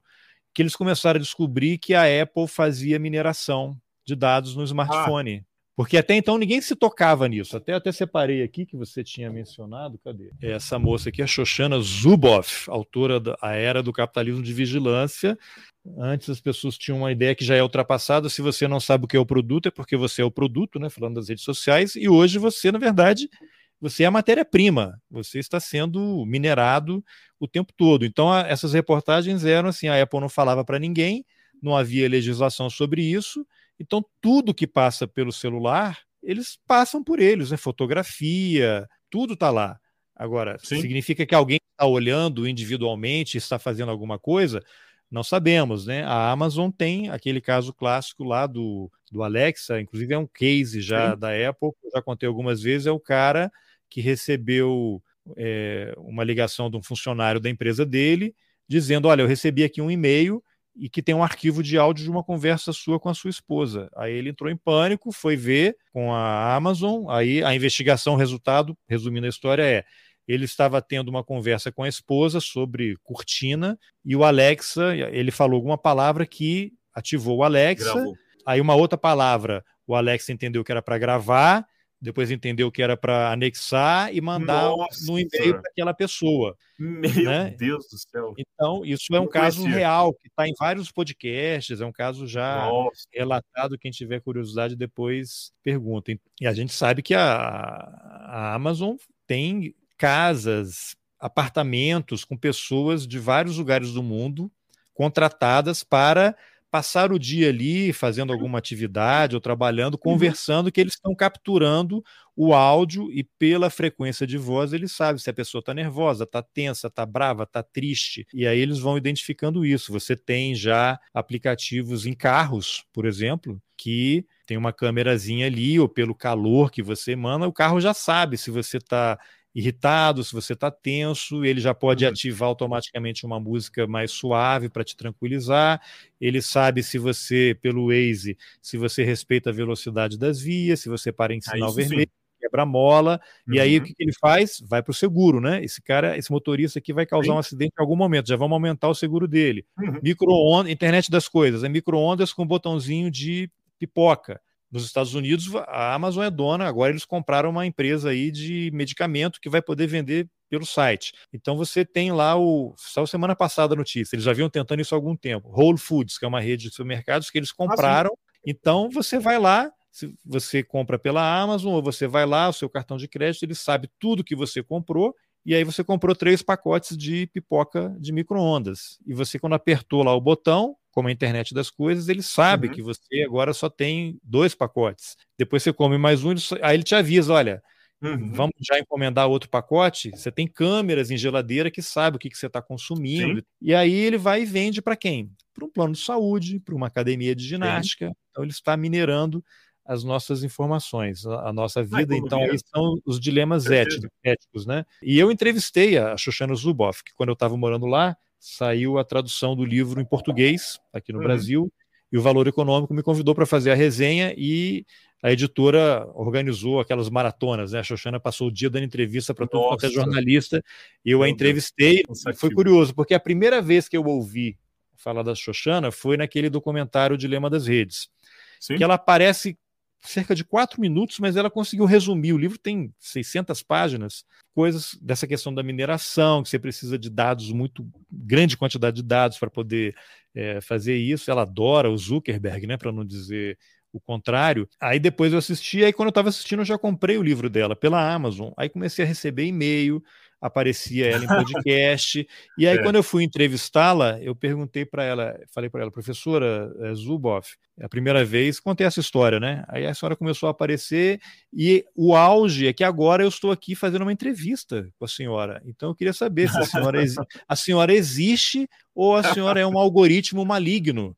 Então ela deu uma risada assim, não, eu sou nearly an algorithm, eu sou praticamente um algoritmo, mas não se preocupe, o que me deixou com muito mais medo. Mas aí eu fiz uma pergunta para ela, não foi uma pergunta, né? Foi um comentário que eu queria levar para você em relação a algoritmos, eu não sei uhum. o que, que uhum. você estuda, se você estuda algoritmos, né, quais são os dilemas éticos, a gente tem uma farta literatura já, livros Inclusive sobre matéria os... aqui. Exatamente, sobre os vieses, né, uhum. essa coisa uhum. de identificação, reconhecimento facial, facial. a questão racial, uhum. é, tudo isso, e carros, né, que não que são autônomos, né, nos Estados Unidos já tem cidades que, que os táxis, já tem uma empresa de táxis são fica lá um motorista que ele não interfere, mas ele está lá se precisar interferir, né? Uhum. Mas quem faz tudo é o computador. E tem até uma rede de pizzarias, a é, Domino's Pizza, lá nos Estados Unidos, que uma vez ele me deu a opção, eu me arrependo até hoje de não ter aceitado, né?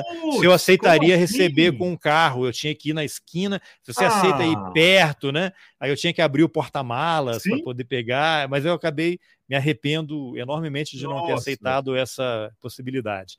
Mas enfim, essas questões todas, tem um desenho também da Pixar, não sei se você já viu, que chama Wall-E, em que é um robozinho que fica na Terra, né? E a humanidade está lá no espaço. Aquilo ali é um desenho já de 2009, 2010, Sim, sei lá. 2009. E assim, como um, um debate extremamente interessante, porque a humanidade teve que sair porque as corporações acabaram com o planeta Terra, né? E os caras estão lá, né? Então você tem ninguém, todo mundo é obeso, ninguém mais caminha. Agora Sim. a onda, a moda é essa, né? E tudo, Isso. agora a roupa é vermelha, agora a roupa é azul e não sei o que e tal. Eles mudam tudo. E você tem Elon Musk e Jeff Bezos numa é uma corrida espacial, né? Que aí Sim. você tem aquela discussão do negacionismo. O negacionista não é que ele nega, ele negue, né? Ele sabe o que está acontecendo, não são pessoas burras, né? É, é que eles não se importam. É uma corrida para ver quem vai chegar primeiro, quem vai conseguir chegar e quem é que vai decidir quem é que vai com eles. Você tem esses bilionários, não tem aí no deserto da Austrália, que eles têm uns bunkers. Se acontecer Sim. alguma tragédia, eles vão ficar lá. Quem é que vai com eles, né? Quem uhum. é que uhum. decide eticamente quem é importante e quem não é. uhum. é. Vai anotando essa confusão que eu estou fazendo, como você é um cara que já é um, um asteroide praticamente, é, como é que essas questões éticas se inserem no seu trabalho, no seu dia a dia, em como você pensa o que você vai fazer? Por exemplo, o carro teleguiado. Você está trabalhando numa mão, né? Por exemplo, num braço. Como é que isso é? Que vai ter outras aplicações futuras. Mas esses carros autoguiados, por exemplo, Uhum. Como é que você vai montar o código para ele decidir qual é a prioridade? Então, você tem, vamos pegar assim, Hitler em 1922. Vamos supor que já existia carro teleguiado. O Hitler está num uhum. carro teleguiado, é, autoguiado, e aí ele está numa certa velocidade e de repente tem lá 30, 15 pessoas atravessando uma rua. O que, que o código previu ali, né? Eu vou atropelar aquelas pessoas. Então ali tem 10 pessoas que podem morrer se eu passar e eu posso matar só o motorista. Vai morrer só uma uhum. pessoa, né? Vou matar uhum. 10 ou um. Só que aí, então, vou matar é, uma pessoa só que está aqui. Então você mata o Hitler, você resolveu vários problemas na humanidade. Mas se o Hitler fosse uhum. uma pessoa e, e o Einstein e o Einstein, por exemplo, estivesse dirigindo, ou sim, se a pessoa dirigindo sim. fosse um cara que estivesse prestes a descobrir a, a cura do câncer sim. e viagens no tempo. Aí o, o, computador ia matar o cara e o Hitler ia sobreviver. Como é que você lida com essas é, questões? Essas questões estão postas no seu trabalho? Como é que você lida com elas? Você tem que ir uma consulta com o médico antes para poder lidar. E agora eu vou escrever um código eu fiz uma aula de Basic, né? If, tarará, go, go to, né? Sim. Tarará, go to, né? Go to. É, mas com Python, inclusive. Eu recomendo é, você dar uma olhada em Python. É mas eu parei, eu parei no Basic, fiz o Basic 1 só e tal. É, mas sei que é um negócio extremamente trabalhoso, né? Porque você escreve, não sei se ainda é assim hoje. Você tem que escrever milhares e milhares de linhas para poder fazer uma coisinha assim. Python é mais conciso. Python tem muita coisa já pré-pronta, pré-escrita, que você só usa é. partezinhas. Em uma Eu linha tinha... você invoca uma, uma parte grande de código, né? É, mais prático. Uma, invoca uma catástrofe, invoca um. É, Eu tinha um, um TK, não é do seu tempo, um TK85 que você ligava na é. televisão, é. na televisão, aí aparecia ali. Gigantesco, né? Não, o TK-85 ele era pequenininho, né? Parecia uma marmitinha. Tal. Depois veio o CP200, aí foi, foi evoluindo, né? né? É. Mas voltando, é, como é que você lida com essas questões éticas? E até te pergunto, tem aula de ética no curso de informática? Você ah, tem matéria de humanas, sociologia, isso é opa, é importante ter? Opa. Não Inclusive, tinha, na minha época, acho que não sei se tinha, não, não sei. Não, e na maior parte das faculdades não tem, é um diferencial aqui do Intel. Esse essa questão do carro e tudo mais foi matéria, uma matéria inteira só sobre vieses em algoritmos de inteligência artificial, em que quem é. dava aula não era o pessoal do, do da tecnologia, o pessoal da sociologia, pessoal filosofia, é, filosofia. E quem Exatamente. vocês mataram? Quem vocês mataram no final? E, e, em questão de, olha, teve um, tem um site que eu não vou lembrar o nome agora, só que tem um site que ele vai te apresentando diversas opções em quem matar se tiver um, um, gato no carro, sozinho, versus um cachorro, quem que você mata? O gato ou o cachorro? Se tiver um gato e uma senhora, quem que você mata? Ah, mas aí depende do, do seu viés, né? Se você é um cara que sim, gosta de gato ou de cachorro, sim. olha aí a, o preconceito tem já. Um, tem um site, que a gente brincou com esse site, tem um site em que você brinca com, e no final de tudo, o site te dá um diagnóstico de falar, olha, você, você é orientado a matar mais homem do que mulher você é orientado a matar mais pessoas em situação de rua do que advogados. Então tem um, um ele te dá um diagnóstico quase moral no final de como que você está orientado. Algumas pessoas me surpreenderam. Assim, eu, eu dei uma olhada no computador assim, de, de, de canto de olho, falei, meu Deus, eu não vou, vou ficar. deixa eu mudar, deixa eu mudar para outra carteira. Exatamente. Mas assim, o, o que você levantou foi, foi muito interessante. Primeira coisa, eu sou uma pessoa por ter uma mentalidade mais científica, cética da maior parte das coisas. Então, aquele discurso de ah, as grandes corporações estão te vigiando, estão isso, estão aquilo. Sinceramente, eu não acreditava nisso até o caso Snowden. Porque, assim, ficou escancarado. É, mas era uma coisa tão assim. Ah, não, o governo está olhando só a bica. O que, que o governo está olhando na bica? Pra você ter uma ideia, esse laptop que eu estou usando agora da Dell, ele tem um sistema físico, não é nem né, de software. Ó, é um sistema físico. Ele impede a webcam de ver coisas, justamente como repercussão de tudo aquilo. Então, eu não depois daquilo, eu não duvido mais de nada. Essa questão de Apple ter acesso a sinal cerebral. Eu, antes do caso, antes de tudo aquilo, eu falaria: olha, eu acho que é muito muita teoria da conspiração. Hoje eu não duvido mais de nada. Já acusava o cara de ser do QAnon, né? Do ter é... Red Pill, Red Pill. Então eu ouço a palavra Red Pill e já fico nervoso com a pessoa. Sim, sim. Então, sim, eu, eu sinceramente não, não duvido mais de nada. A outra questão de algoritmos, de vieses, é que o que, que é inteligência artificial? O que, que é o machine learning? É você pegar um bando de dados do passado para tentar prever o futuro. Só que é um futuro que vai ser baseado no passado que já aconteceu.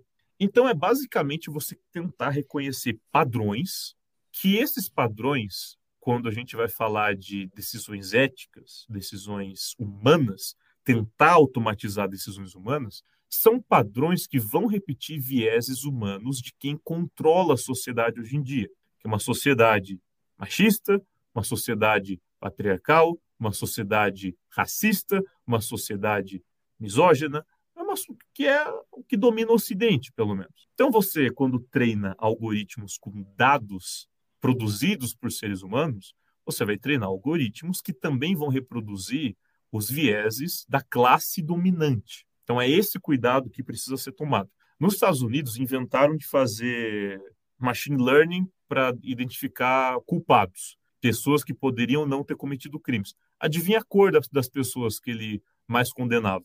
mesmo quando não era o caso. É, tinha um algoritmo desenvolvido para contratações em empresas. Adivinha o sexo das pessoas que o algoritmo mais contratava? Isso não é de hoje. Eu dou um exemplo, né, que é da música clássica, que eu tanto gosto, que é a seleção de novas pessoas, novos integrantes para uma orquestra. Antigamente, quando era cara a cara, senta uma banca de avaliação, o espala da orquestra, o maestro, toca alguma coisa aí. A pessoa vai lá e toca. Obviamente, eram selecionados mais homens. Aí falaram, não, tá, tem alguma coisa de errado, né? Deve ter algum viés. Coloca uma barreira visual. Continuavam selecionando mais homens. Nossa, será que tem alguma coisa aí que homem toca? Aí se atentaram para uma coisa: o chão. As pessoas, sem saberem que se era homem, se era mulher, detectavam inconscientemente a pisada. Então, geralmente, mulheres usam mais saltos do que homens. Então, a mulher vinha com um sapato que as pessoas inconscientemente da orquestra percebiam como sendo o caminhar de uma mulher, tipicamente de uma mulher, e enviesavam essa escolha. Uhum. Se o ser humano, dessa forma não explícita, ele é inclinado a esses vieses, ele é suscetível a esses vieses, imagina esses programas. E esses programas, eu te falo, eu já treinei vários modelos. É caixa preta, tá?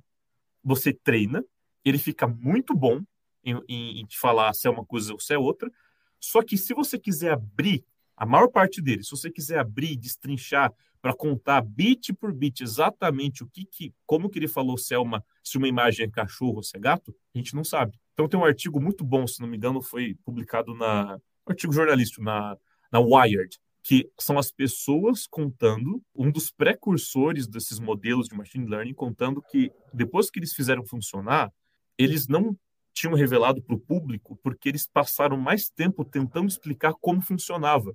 E no final de contas, eles admitiram que eles encheram linguiça, porque eles não sabem como funcionava. Eles não sabem, as próprias pessoas que criaram alguns modelos não sabem porque eles funcionam tão bem. Então, como é que a gente vai tratar uma colocar sobre a responsabilidade de algo automático que a gente não sabe como funciona, esse sim que não tem como auditar, né? Não é não é impresso, auditado, coisas assim, o código não é livre, não é aberto, não é, é, você não consegue, mesmo o código aberto, você não consegue ver dentro dos pesos das equações que o negócio, dos arquivos que o negócio gera, como que ele define se uma pessoa é culpada ou não. Então, existem certas coisas que nós, na minha opinião, nunca podemos colocar a cargo de seleções artificiais, programas automáticos para decidir se uma pessoa vai para a cadeia ou se não vai, se uma pessoa vive ou se uma pessoa morre, porque são tarefas que são da competência humana, que são, que são da competência da delicadeza humana, das nuances humanas e principalmente da decência humana, de você avaliar que se uma pessoa fez X, Y, Z, só que ela está numa condição social assim ou assado, ela não merece ficar presa por 200 anos porque estava com um pinho-sol na mochila, porque roubou um pacote de bolacha, enquanto tem gente que desvia um milhão de, de reais da, da, formatura aqui do lado, na Faculdade de Medicina da USP, e não está presa até agora. A como Folha, inclusive, fez, fez uma matéria dizendo assim, que esse é um case de como não investir. Saiu matéria essa semana aí. Mas como é que vai se resolver isso? Porque eu acho que é um caminho sem volta. Eu não sei se existe um meio termo. Eu vou citar um caso aqui, eu entrevistei tem um ano e meio, dois, um, um jovem de São Gonçalo, no Rio de Janeiro, negro, motoboy, que ele, quando tinha, sei lá, 17 anos, ou 15 anos, uma coisa assim, ele estava pilotando uma moto lá na favela que ele morava, Foi parado pela polícia, não tinha documento, foi levado para a delegacia e foi fichado. Foi solto, né? Não foi preso, tava cometeu uma infração de trânsito, dirigir sem habilitação. Aquela foto dele ficou no sistema. Uhum. Anos depois, anos depois, estava na varanda da casa dele de manhã indo trabalhar, aí apareceram ali o carro da polícia, perguntaram para ele: "Ah, você conhece fulano?" Ele: "Não, não, não, não conheço não". Prenderam ele. Na verdade, o policial estava fingindo, queria só se aproximar para prender o que havia um mandado de prisão contra ele. Resumindo a história, uma pessoa havia tido o carro roubado e na delegacia, quando mostraram as fotos ah. dos possíveis criminosos, a esse cara aqui. Ele foi preso, chegou lá, foi colocado naquela sala espelhada ali, que a, a, vítima reconhece, com várias pessoas, e a vítima não reconheceu. Ele continuou preso, porque não tinha advogado, é preto, é pobre, Sim. e na audiência na justiça, a vítima disse que não tinha certeza, não confirmava se era ele. Sabe o que a juíza fez? Não, mas você reconheceu na delegacia. Então isso basta. Ele foi condenado e ficou mais de um ano preso, até que alguém, um advogado, se sensibilizou, a família fez uma mobilização e ele acabou sendo solto. Isso saiu em tudo quanto é jornal, na televisão, e ele, meses depois de ter sido solto, ele foi renovar a carteira de habilitação dele foi preso de novo, porque a foto dele continuou no sistema e ele de novo começou, foi preso. Mas aí conseguiu sair mais rapidamente. Então, você tem uma juíza que ignorou o depoimento da vítima, dizendo que e, e ju, na justiça tem a coisa, na, em dúvida pro réu, né? Na dúvida, Sim. você beneficia o réu. Se ele fosse branco, jamais teria sido sequer levado à delegacia, ah, eu lógico. imagino. Então, eu não sei quem é que está fazendo os códigos. São negros? Olha o tipo de sinal que você está mandando para um programa que fosse treinado em cima desses dados. Olha o tipo de sinal, ou seja, o que a gente precisa para condenar alguém não é muito. É, é, é com isso que você está alimentando o programa. Então, talvez não. Se... O sistema judicial, obviamente, é milhões de críticas a ele. Só que você automatizar uma coisa que está ruim, que é uma coisa que acontece, inclusive, muito em não, Nos Estados Unidos já não está acontecendo, não tinha um Chicago, qual é a é cidade dos Estados Unidos que tem uma coisa lá que já tinha o, o, o computador, é que o, a inteligência artificial é que já estava colocando sentenças e não sei o que para acelerar o processo. Eu vi uma entrevista falando sobre isso há pouco tempo. O que, o que você precisa ter nesses casos, a, a minha visão do, do, que foi discutido, da das coisas que eu tive a oportunidade de consumir aqui no, durante as aulas e, e até por curiosidade pessoal, não tem outro jeito, é, é, regulação. Você precisa ter pessoas que entendam de tudo isso, entendam que a tal da inteligência artificial como o próprio professor Nicoleles muito bem aponta, não é inteligente, muito menos artificial. É, é, é, um método de você automatizar vieses de dados do passado, que você vai usar para poder deixar coisas mais rápidas, só que mais rápidas a troco do quê, a qual custo, a que custo. É regulação. Então, do mesmo jeito que hoje em dia, para colocar um aparelho médico no mercado, eu preciso ter isso aqui de documentação, falando que é, tem coisa prevista, é, eu, eu sei porque eu, eu, tive uma, um track agora recentemente com a Anvisa nos últimos anos, para provar um ventilador pulmonar de emergência para ser disponibilizado. Tem casos em que você precisa proteger o aparelho à descarga de, de, da rede elétrica se cai algum raio na rede elétrica. Então precisa ter certas proteções, que é um caso absurdo, porque para um, um, uma descarga dessa chegar ao teu aparelho, ela precisa romper várias proteções, mas precisa ter esse nível de cuidado. Então, eu acredito que aparelhos, diferentemente de, de código, de algoritmo, eles têm materialidade. Você enxerga o dano que ele pode causar, porque ele pode colocar mais ar no pulmão da pessoa, você rompe os alvéolos da pessoa e causa um barotrauma. Então, tem materialidade. Agora, o dano que algoritmos podem causar pode ser até maior. Você pode enviesar questões de plano de saúde e negar atendimento para várias pessoas que vão morrer. O que que, o que que difere a liberação de um aparelho que você vê ali na sua frente, você pode tocar, ver onde machuca a pessoa, de um algoritmo, de algo que pode orquestrar ali no, no por debaixo dos panos as coisas. Regulação.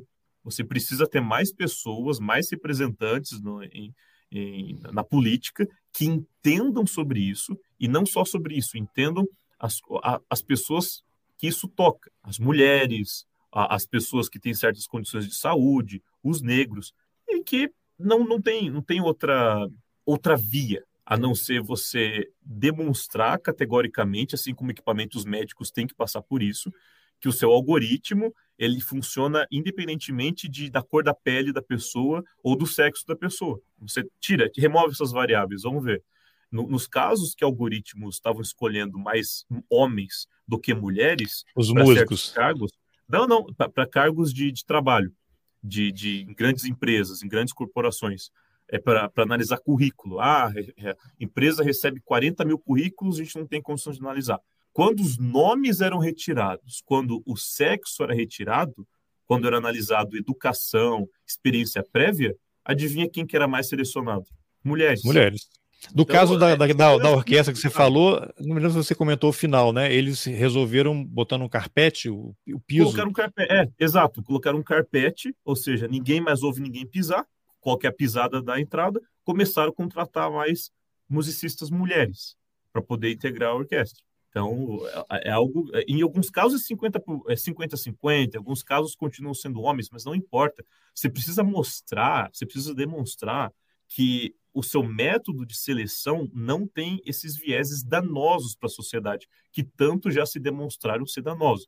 Viés da cor da pele, viés de gênero, de sexo, viés de condição econômica. Se você tiver regulação que demonstre ou que exija isso por parte desses modelos, na minha visão, é isso que eu acredito que deveria ter.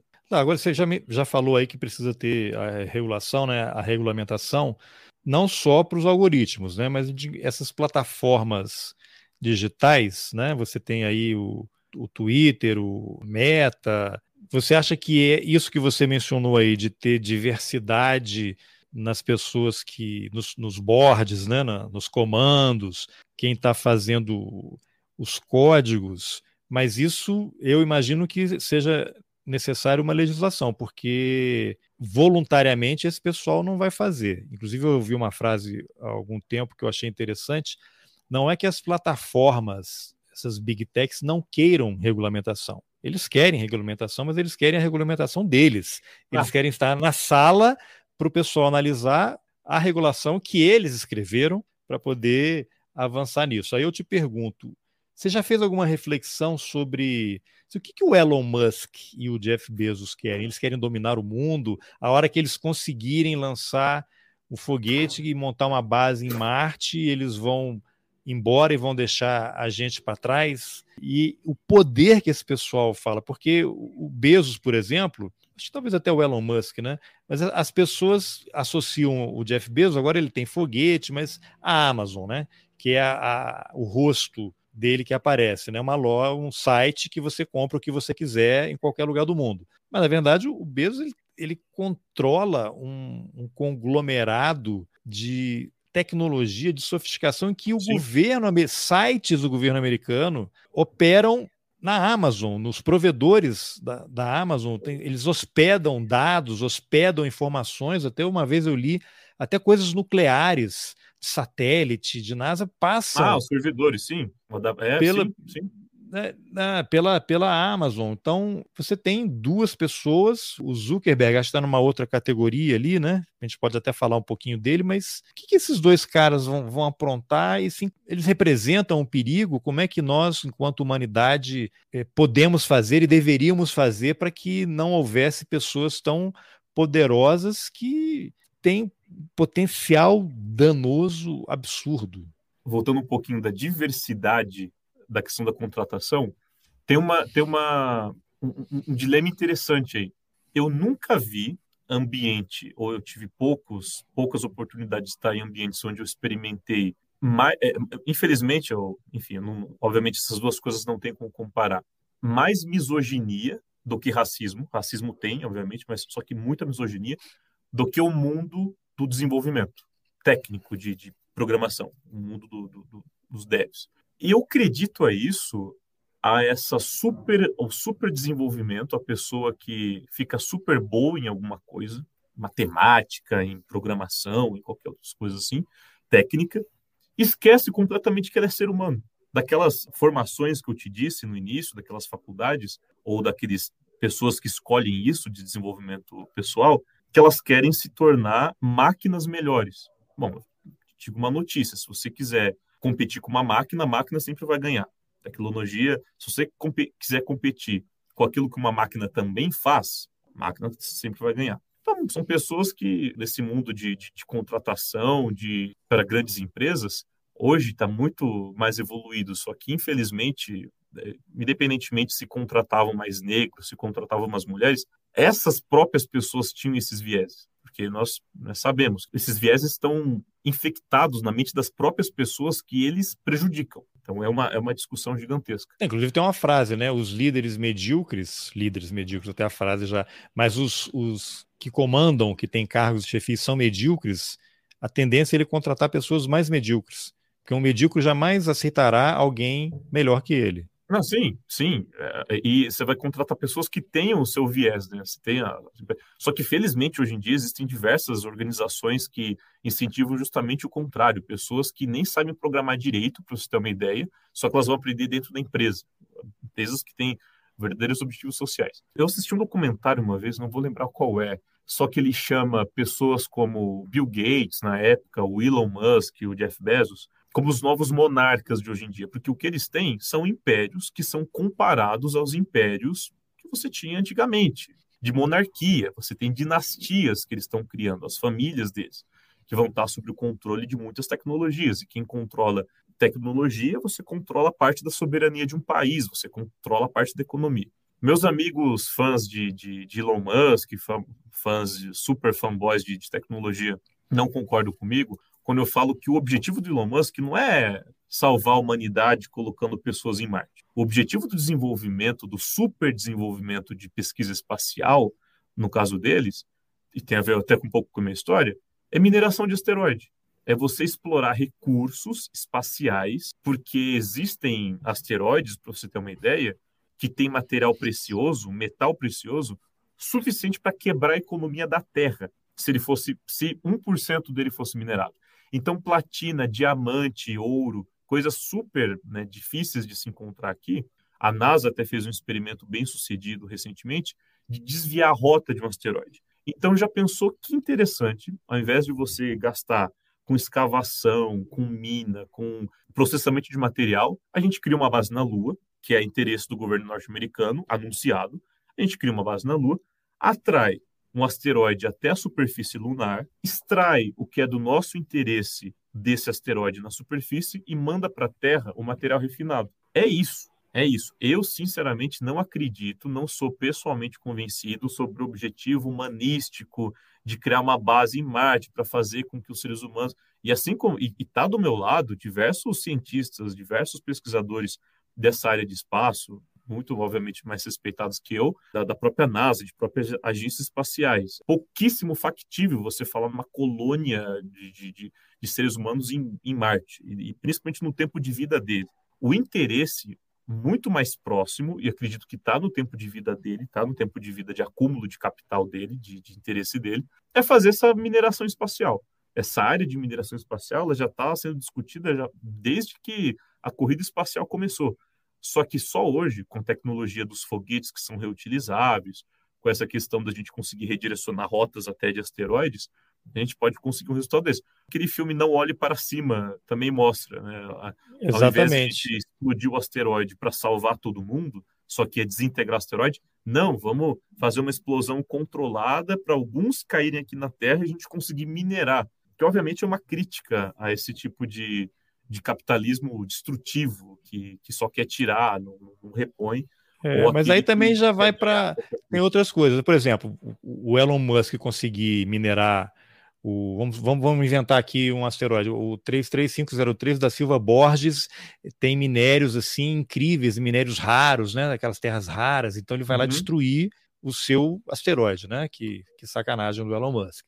Aí ele não vai precisar dar um golpe de Estado na Bolívia. Já deu um, né?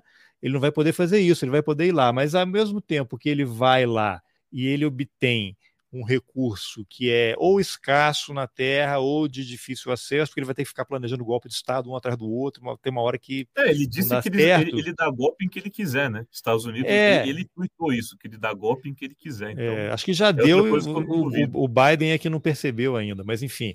É, aí, aí ele vai ter acesso a uma quantidade tão absurda desse minério, que é tão raro e aí é disputado, aí ele vai encher o mercado e aí vai causar um desequilíbrio. E aí, agora, ou vamos usar o nióbio, né? Que o Bolsonaro é nióbio, vai salvar o Brasil, não sei o quê.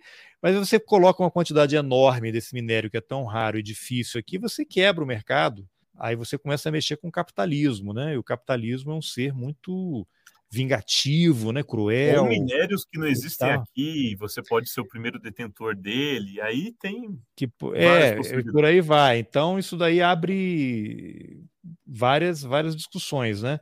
Mas resumindo, você acha que esse cara quer só mais dinheiro, né? Acredito que sim. Eu, eu não acredito sinceramente que tem uma e tem uma uma questão que eu, que eu amo dizer para os meus amigos que tem uma veia anarcocapitalista, né? Que, ah, não, que não tem que ter Estado, que Estado não serve para nada, que não sei o que lá. É, deixa só a mão, a mão protótipa é, do mercado é, invisível. A mão, deixa o membro fantasma do mercado. o mesmo agir. fantasma do mercado agir. É, deixa o membro fantasma do mercado agir para você ver. Ah, é, né? Enfim, a SpaceX só existe por causa do governo americano, por causa dinheiro do público, NASA, dinheiro é, público, financiamento. A é. Tesla só existe por causa do empréstimo que o governo Obama concedeu. Mas não então, tem uma legislação lá na Califórnia que ele foi para lá exatamente por isso, né? Que você tem diversos fundos Sim. e ele na verdade não é o, o inventor, né? Ele é um cara que sabe cadê a legislação e tal, né? Vamos é, nos beneficiar ele, aqui. É, ele, ele, ele comprou a Tesla. Ele comprou a Tesla, os dois fundadores da Tesla. Eu li o livro dele, a biografia, né? Ah, tem que ler a biografia do mas eu li. Assim. Um jornalista que escreveu, né? É um jornalista é, que escreveu. Ashley Vance, algo assim. É, uma coisa assim, é. é. Fiquei assim, absurdado com várias coisas. É, ele não, não inventou a Tesla, ele comprou a Tesla, fez. A, tem, tem o seu próprio mérito de ter sido um pouco mais safo em várias coisas que o pessoal, os fundadores originais da Tesla não foram. Só que a Tesla e essas grandes corporações só existem porque elas podem brincar com dinheiro público. Elas usam dinheiro público, elas usam o governo como uma resseguradora. Então, se você tem grandes empresas que detêm recursos, que detêm áreas estratégicas para um país, para a soberania nacional, como energia, petróleo, por exemplo, você coloca qualquer governo aos seus pés. E aí, São os vai... estados plataforma, já temos essa Sim. expressão. E aí, quando você, por incompetência sua, de, de, gerenciamento, de mercado, de acionista que tirou muito, que tirou pouco, que desviou, que não sei o que lá, quando você está prestes à falência, quem que você recorre? Ao Estado, porque senão eu vou desligar a energia de todo mundo. E aí?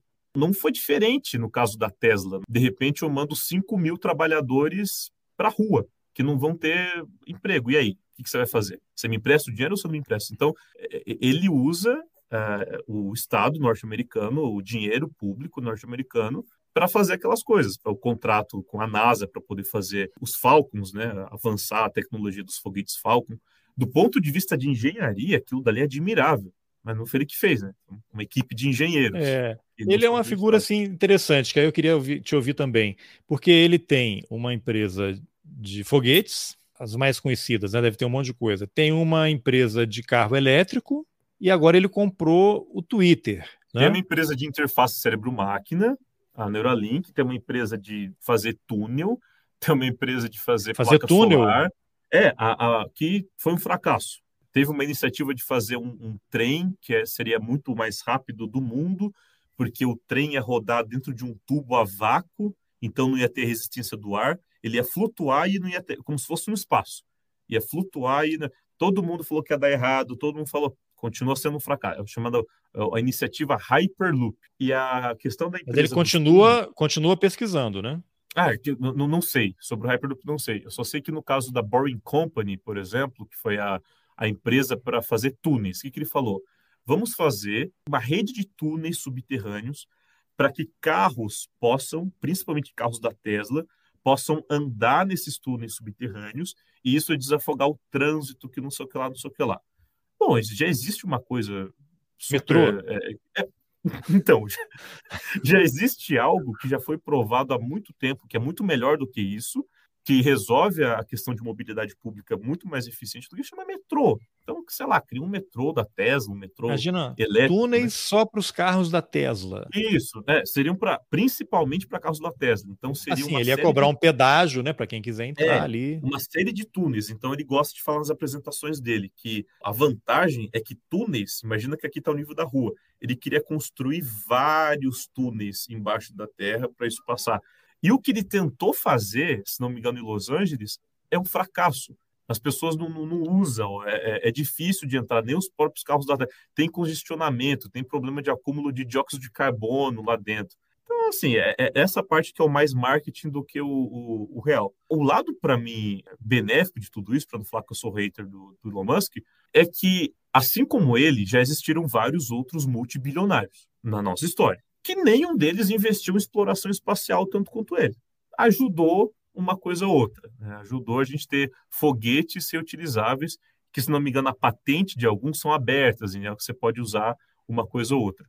Então, a gente pode ter, hoje em dia, satélites melhores no, no, no espaço, graças a esse tipo de foguete. E investiu na, na Neuralink. A Neuralink é uma empresa de interface cérebro-máquina. Essa mesma coisa que a gente estava discutindo no início, de colocar implantes, de fazer implantes controlarem coisas, foi fundada, se não me engano, há, há cinco anos, pelo ex-orientado do professor Miguel Nicoleles.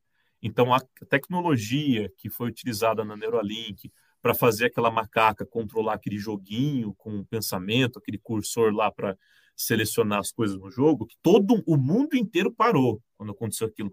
Meu Deus, tem um macaco controlando. Professor Miguel Nicoleles fez isso em 1999, na Duke, lá no, no, nos Estados Unidos. A, a, os algoritmos, toda a inteligência por trás de fazer, o método por trás de fazer, foi um brasileiro que desenvolveu. Inclusive, ele fala lá na, na primeira apresentação da Neuralink, o ex-aluno do Nicoleles põe lá um artigo que é do Nicoleles. Na Olha apresentação. só. Não podia ser o Brasil dono disso? Não, podia ser o Brasil responsável por avançar essa área. Imagina se a gente tivesse colocado dinheiro que isso merecia, né, desde a época lá de 1999. Onde que a gente, se o Brasil não poderia ser o líder, o país líder em tecnologia de interface máquina. Eu prometo que vou fazer minha parte. É, agora o, o Elon Musk, ele eu, citamos aí essas empresas, né? Mas aí o cara vai e fala do, de golpe na, na Bolívia, ele oferece satélites para a Ucrânia poderem se comunicar durante a guerra com a Rússia. Ele veio ao Brasil no governo anterior aqui para internet Amazônia. na Amazônia, satélites e tal. Ele está, na verdade, minerando. Em tudo quanto é lugar, ele está indo minerar. E aí o cara agora vai para o Twitter, que a gente acabou não falando. Ah, né? sim, sim. Ele está ele tá nos algoritmos, Ah, né? Twitter Porque o Twitter, ele, ele Sim. É, ele é um fator de instabilidade, né? Ele pode criar muita Opa. confusão em vários lugares. Ele deixa os algoritmos, né? deixam você triste, deixa você alegre, Sim. altera resultados, né? Ele cria perfis totalmente Convoca- diferenciados, né? Não, o Bolsonaro, né? Você tem, você tem gente que Congresso. acha que o, o Bolsonaro era só um cara pela família.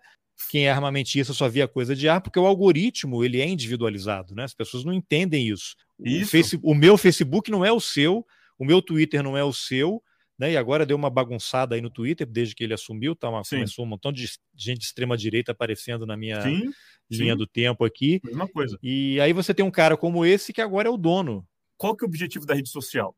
Vender anúncio, no início, né? Era vender A rede social é um anúncio. palco, porque eles não produzem conteúdo, nós produzimos. É, um exatamente. palco para a gente é atuar. Vendendo, hoje em dia, é, com o tempo, eles perceberam o quê? Que é possível você vender dados. Como é que eu, eu extraio os dados daquela pessoa, então eu sei a hora de colocar o anúncio e qual anúncio colocar. E ela vai criando esses artifícios que você citou lá na, com a questão da, daquela professora que você. Shoshana Zuboff. Isso, que ele vai te colocar numa bolha, numa super bolha de coisas que você gosta. Ele só vai te apresentar o seu ponto de vista, ele só vai te apresentar as coisas que você já sabe, que você sabe. Isso você cria super bolhas. Sabe qual que é o objetivo de tudo isso? Te deixar mais tempo na rede social, produzindo Economia da atenção. para eles. É, produzindo, no final de, de contas, mais dados para eles mesmos. Essa é uma, uma grande preocupação, porque você cria pensamentos extremistas com isso. Porque você, na rede, só encontra outras pessoas falando que a eleição foi forjada, que as urnas hackearam as urnas, que a eleição, então, a eleição não foi válida. E se eu só encontro pessoas que têm a mesma opinião que eu, então eu legitimo colocar minha própria integridade física em jogo para lutar contra esse inimigo que não existe, que essa conspiração né, que não existe. E no caso do Twitter, o objetivo do Elon Musk, a teoria da conspiração que eu estou por dentro né, do, no mundo da, da, tecnologia, é que ele Você vai tá por criar... dentro? Você está por dentro da teoria da conspiração? Do... É, o que o, o, que o anon da tecnologia. É, isso, exatamente. Do, do, mundo da tecnologia, dessa questão do Twitter, eu estou ah, por dentro de é? algumas discussões. Que é a seguinte, o Elon Musk quer criar o WeChat do Ocidente. Ele já falou, ele já tweetou sobre isso. O objetivo é criar The Everything App, o aplicativo em que você vai se comunicar, o, objetivo, o aplicativo que você vai consumir notícia, o aplicativo que vai ser o Tinder, o aplicativo que vai ser principalmente o que você vai fazer transações bancárias. Então, para quem não conhece, o WeChat na, na China é o aplicativo que você faz tudo isso. E é o aplicativo já, já existe, exatamente. O é. governo é. é o aplicativo que te contava onde que você podia ir ou não na pandemia de acordo com a sua vacinação, de acordo se você tinha tido Covid ou não. É o aplicativo que, de acordo com a, os seus hábitos de vida, te ranqueia como cidadão. E esse ranking, inclusive, Carlos, pode ser utilizado, já ouvi algumas coisas assim, para os carros autônomos decidirem se vão te matar ou não. Então, se você produz para o Estado, se você produz para a sociedade, ou se você não produz, você é médico ou você é só um programador?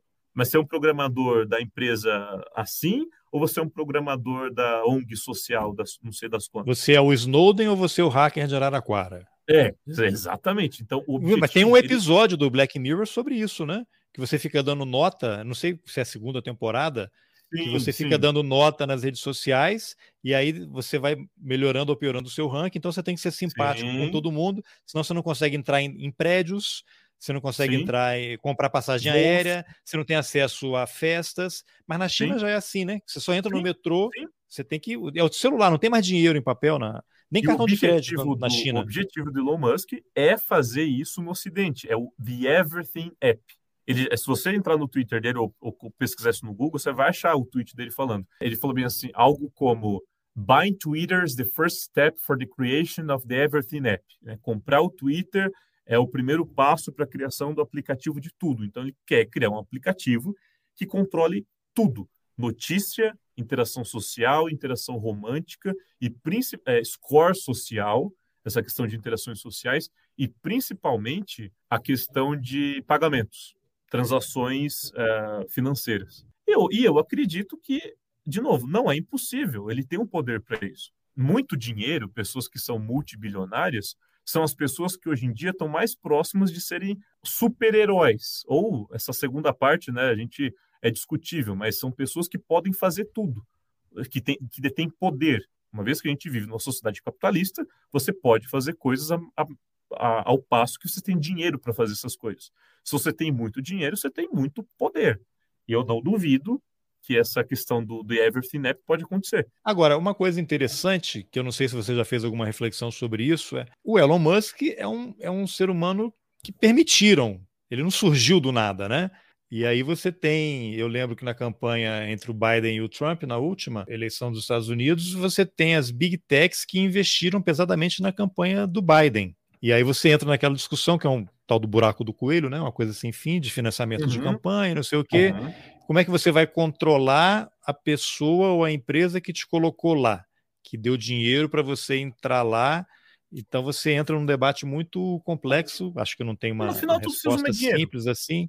Exato, no fim do dia é dinheiro. Dia a gente está falando dinheiro. sobre dinheiro, né? Essas coisas não aconteceram do dia para a noite. Facebook agora que virou o, o, Meta, ele criou esse nome, mudou o nome para tentar de alguma forma, segundo relatos aí da imprensa, se descolar, né, que o nome Facebook uhum. já estava envolvido em muitos escândalos uhum. e ele vai agora para essa um investimento pesado nesse mundo virtual que no fundo é mineração, né? Então se você vai usar aqueles óculos, nossa, né? que na minha opinião então eu estou aquilo na minha casa, aí eu estou circulando, mas eu boto uma Sim. coluna grega aqui, que é meio Sim. essa série aí que a gente falou, o, o, Periféricos, né? Então é. o cara sabe tudo que tem na minha casa, sabe? os livros que eu tenho aqui, a comida que eu estou comendo, e aí vai começar a virar chantagem, eu vou começar. Quem é que está tendo acesso a isso, né? Eu sei que a, a Europa está com a legislação mais avançada em relação à regulamentação, mas eu não tenho detalhes assim, em termos do que, que eles estão de fato já exigindo. Mas você imagina o que tipo de controle? Porque só tornar quem toma a decisão, é, aumentar a diversidade de quem toma a decisão, não sei se exatamente é. E, e, como é que vai ser? Como é que você escolhe? Quem, quem fiscaliza o fiscal, né? Quem, quem decide quem decide? Sim. Que até uma, é, uma das, é uma das perguntas que a Xoxana faz o tempo todo uhum. no, no livro. Quem decide, quem decide, né? Não, quem ótimo, pune, ótimo quem... fraseamento. Ótimo né? fraseamento. Né? É, então, sei, pelo menos a gente tem ainda, por enquanto, a, vamos usar os critérios do IBGE, a vida média do brasileiro é 75, 76 anos. Né? Então, talvez a gente tenha aí mais uns 30 anos de Elon Musk, se ele não inventar alguma tecnologia que o permita avançar, né? Eu não sei se esse pessoal vai acabar muito... sendo preso, o que, que vai rolar.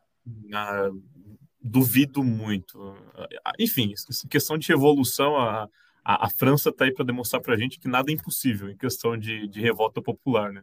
Carlos, eu acho muito interessante a ingenuidade do, do meu pessoal, pessoal da tecnologia, principalmente o pessoal que é mais um.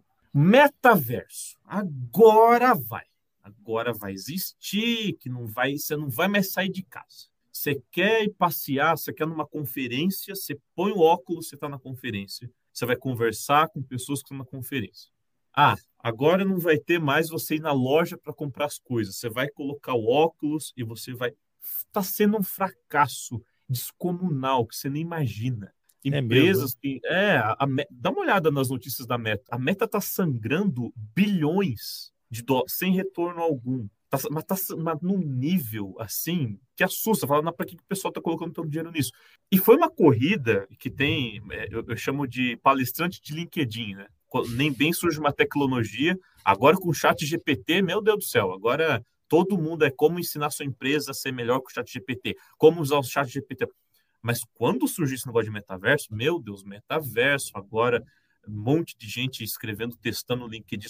Até agora, acabou eu tô na bolha de tecnologia.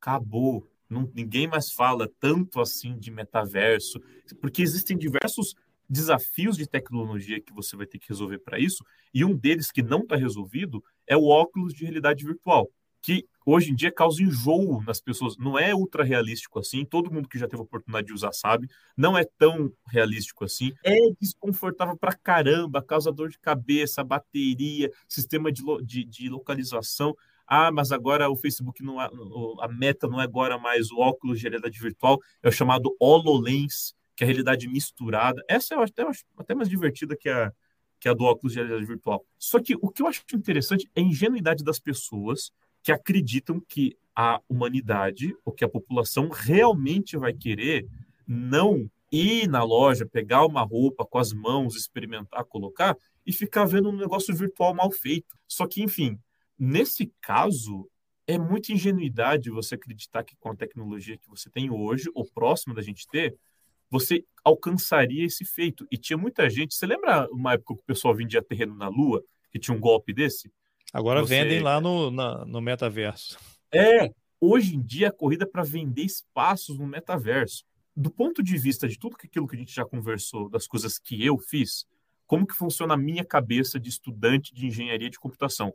Que apesar de estudar engenharia, eu não enxergo utilidade em tecnologia que não tem a ver com redução de sofrimento humano ou possibilidade de salvar vidas. Lembrando que entretenimento também é redução de sofrimento humano. Então, não sou contra o entretenimento. Um exemplo: durante a, durante a vacinação infantil, no início do ano passado, estou fazendo um ano agora essa ação, eu fui a primeira pessoa que propôs e implementou no SUS vacinação de crianças contra a Covid-19 usando óculos de realidade virtual e usando conceitos daquela questão do, da síndrome do membro fantasma. A criança colocava o óculos, era informada que ia ser vacinada e tudo mais, colocava o óculos, ela olhava para onde ela ia ser vacinada e quando o enfermeiro passava algodão, ela via uma fadinha colocando uma pedra de gelo na armadura dela. E a questão da prótese, ou a questão do método de controle, era a mesma coisa. A pessoa via um braço virtual e via uma bolinha passando no braço virtual. Ao mesmo tempo que ela via a bolinha, ela sentia aqui a vibração. A criança olhava estímulo visual, a pedra de gelo, e sentia o algodão gelado. Quando vinha a agulha, e penetrava o músculo da criança, que era que é realmente uma coisa que dói. Todo mundo que tomou vacina viu isso, dói bastante, porque a agulha está rasgando as suas fibras musculares. A criança olhava e via a fadinha colocando uma pedra de fogo com labareda na armadura dela. Nenhuma criança chorou. Sabe quem que chorava? Os pais das crianças, porque nunca tinham visto os seus filhos terem essa reação. Então, para mim, realidade virtual é para reabilitação, é para você dar um alento ali na hora do, de um momento que pode ser traumático para algumas crianças. Não é para você especular, não é para você tirar dinheiro de onde não tem valor. Você gera capital sem gerar valor, sem agregar para a vida das pessoas, para a saúde das pessoas. Essa é a visão que eu tenho sobre o metaverso, discuto com vários colegas meus que a maior parte são do campo da tecnologia, que não vai dar em nada com a tecnologia. Porque é um tem. capitalismo predatório, né? No fundo, é, eles estão criando alguma coisa para explorar ao máximo até esgotar. Sim, é igual a, a, NFT. Ah, uma figurinha de um macaco fumando vale 50 mil. Aí você compra, dois dias depois vale 2 dólares. Que valor que você gera com isso? Quem que você está ajudando, sabe? É, para mim, essas coisas não fazem sentido. Sabe aquela expressão to blue to be black, to black to be blue? Sim. Do, dos policiais, que os policiais negros no início eles eram mal vistos pela comunidade negra, porque eles eram policiais, e policiais têm esse histórico de. Historicamente. A, a, é, historicamente, de achar que a população negra geralmente é aquela que aguenta mais pancada. E ele era mal visto pelos policiais por ser negro. Então, eu, no mundo da tecnologia, eu, eu sou um análogo disso, porque eu sou muito humanas para ser de exatas, mas eu sou muito de exatas para ser humano. ser humano. Então você juntou aí a, a fome com a vontade de comer, como diria a sua bisavó. Exato. Olha, Luiz, super obrigado. Estamos aqui há duas horas e meia e ah, nem arranhamos Caramba. a superfície, nem arranhamos a superfície.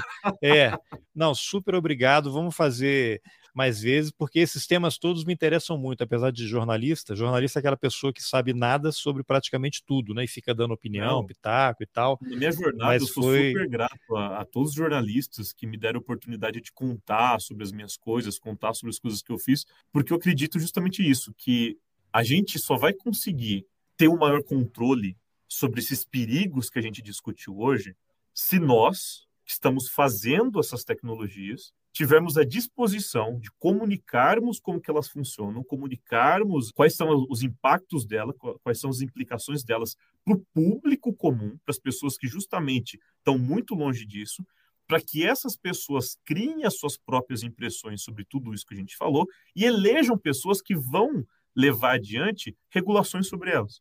Então, por isso que eu faço tanta questão sobre divulgação científica. Eu entrei nessa aventura que é o desenvolver científico, que é o desenvolver de tecnologia, graças à divulgação científica. E hoje, ações como essa aqui, ou como tantas entrevistas que eu já tive a oportunidade de, de conceder, são oportunidades que eu fico muito grato por causa disso. Ah, legal, legal. Não, eu agradeço muito e tem várias coisas que você mencionou aí que não deu para gente explorar, mas vamos combinar outras conversas, já fica aqui o convite. A hora que sair o resultado aí da pesquisa, já está marcado aqui. A hora que você tiver autorização para falar, Perfeito. a gente conversa, tá bom? Super obrigado pela entrevista, Luiz. Obrigado, Carlos. Bom, essa foi a entrevista que eu, Carlos Alberto Júnior, fiz com Luiz Fernando da Silva Borges. Se você gostou da conversa, compartilhe nas suas redes sociais, nos seus grupos de WhatsApp, de Telegram, mande o link por e-mail. De repente você conhece alguém que poderia se beneficiar das pesquisas do Luiz Fernando. Vamos agitar esses algoritmos do bem. Eu aproveito para pedir para quem escuta o Roteiristas no Spotify, vai lá, dá uma nota 5 para o podcast. Isso é muito importante para alcançar mais pessoas, para que o Roteiristas ganhe visibilidade e eventualmente apareça no ranking de podcasts sugeridos pela plataforma.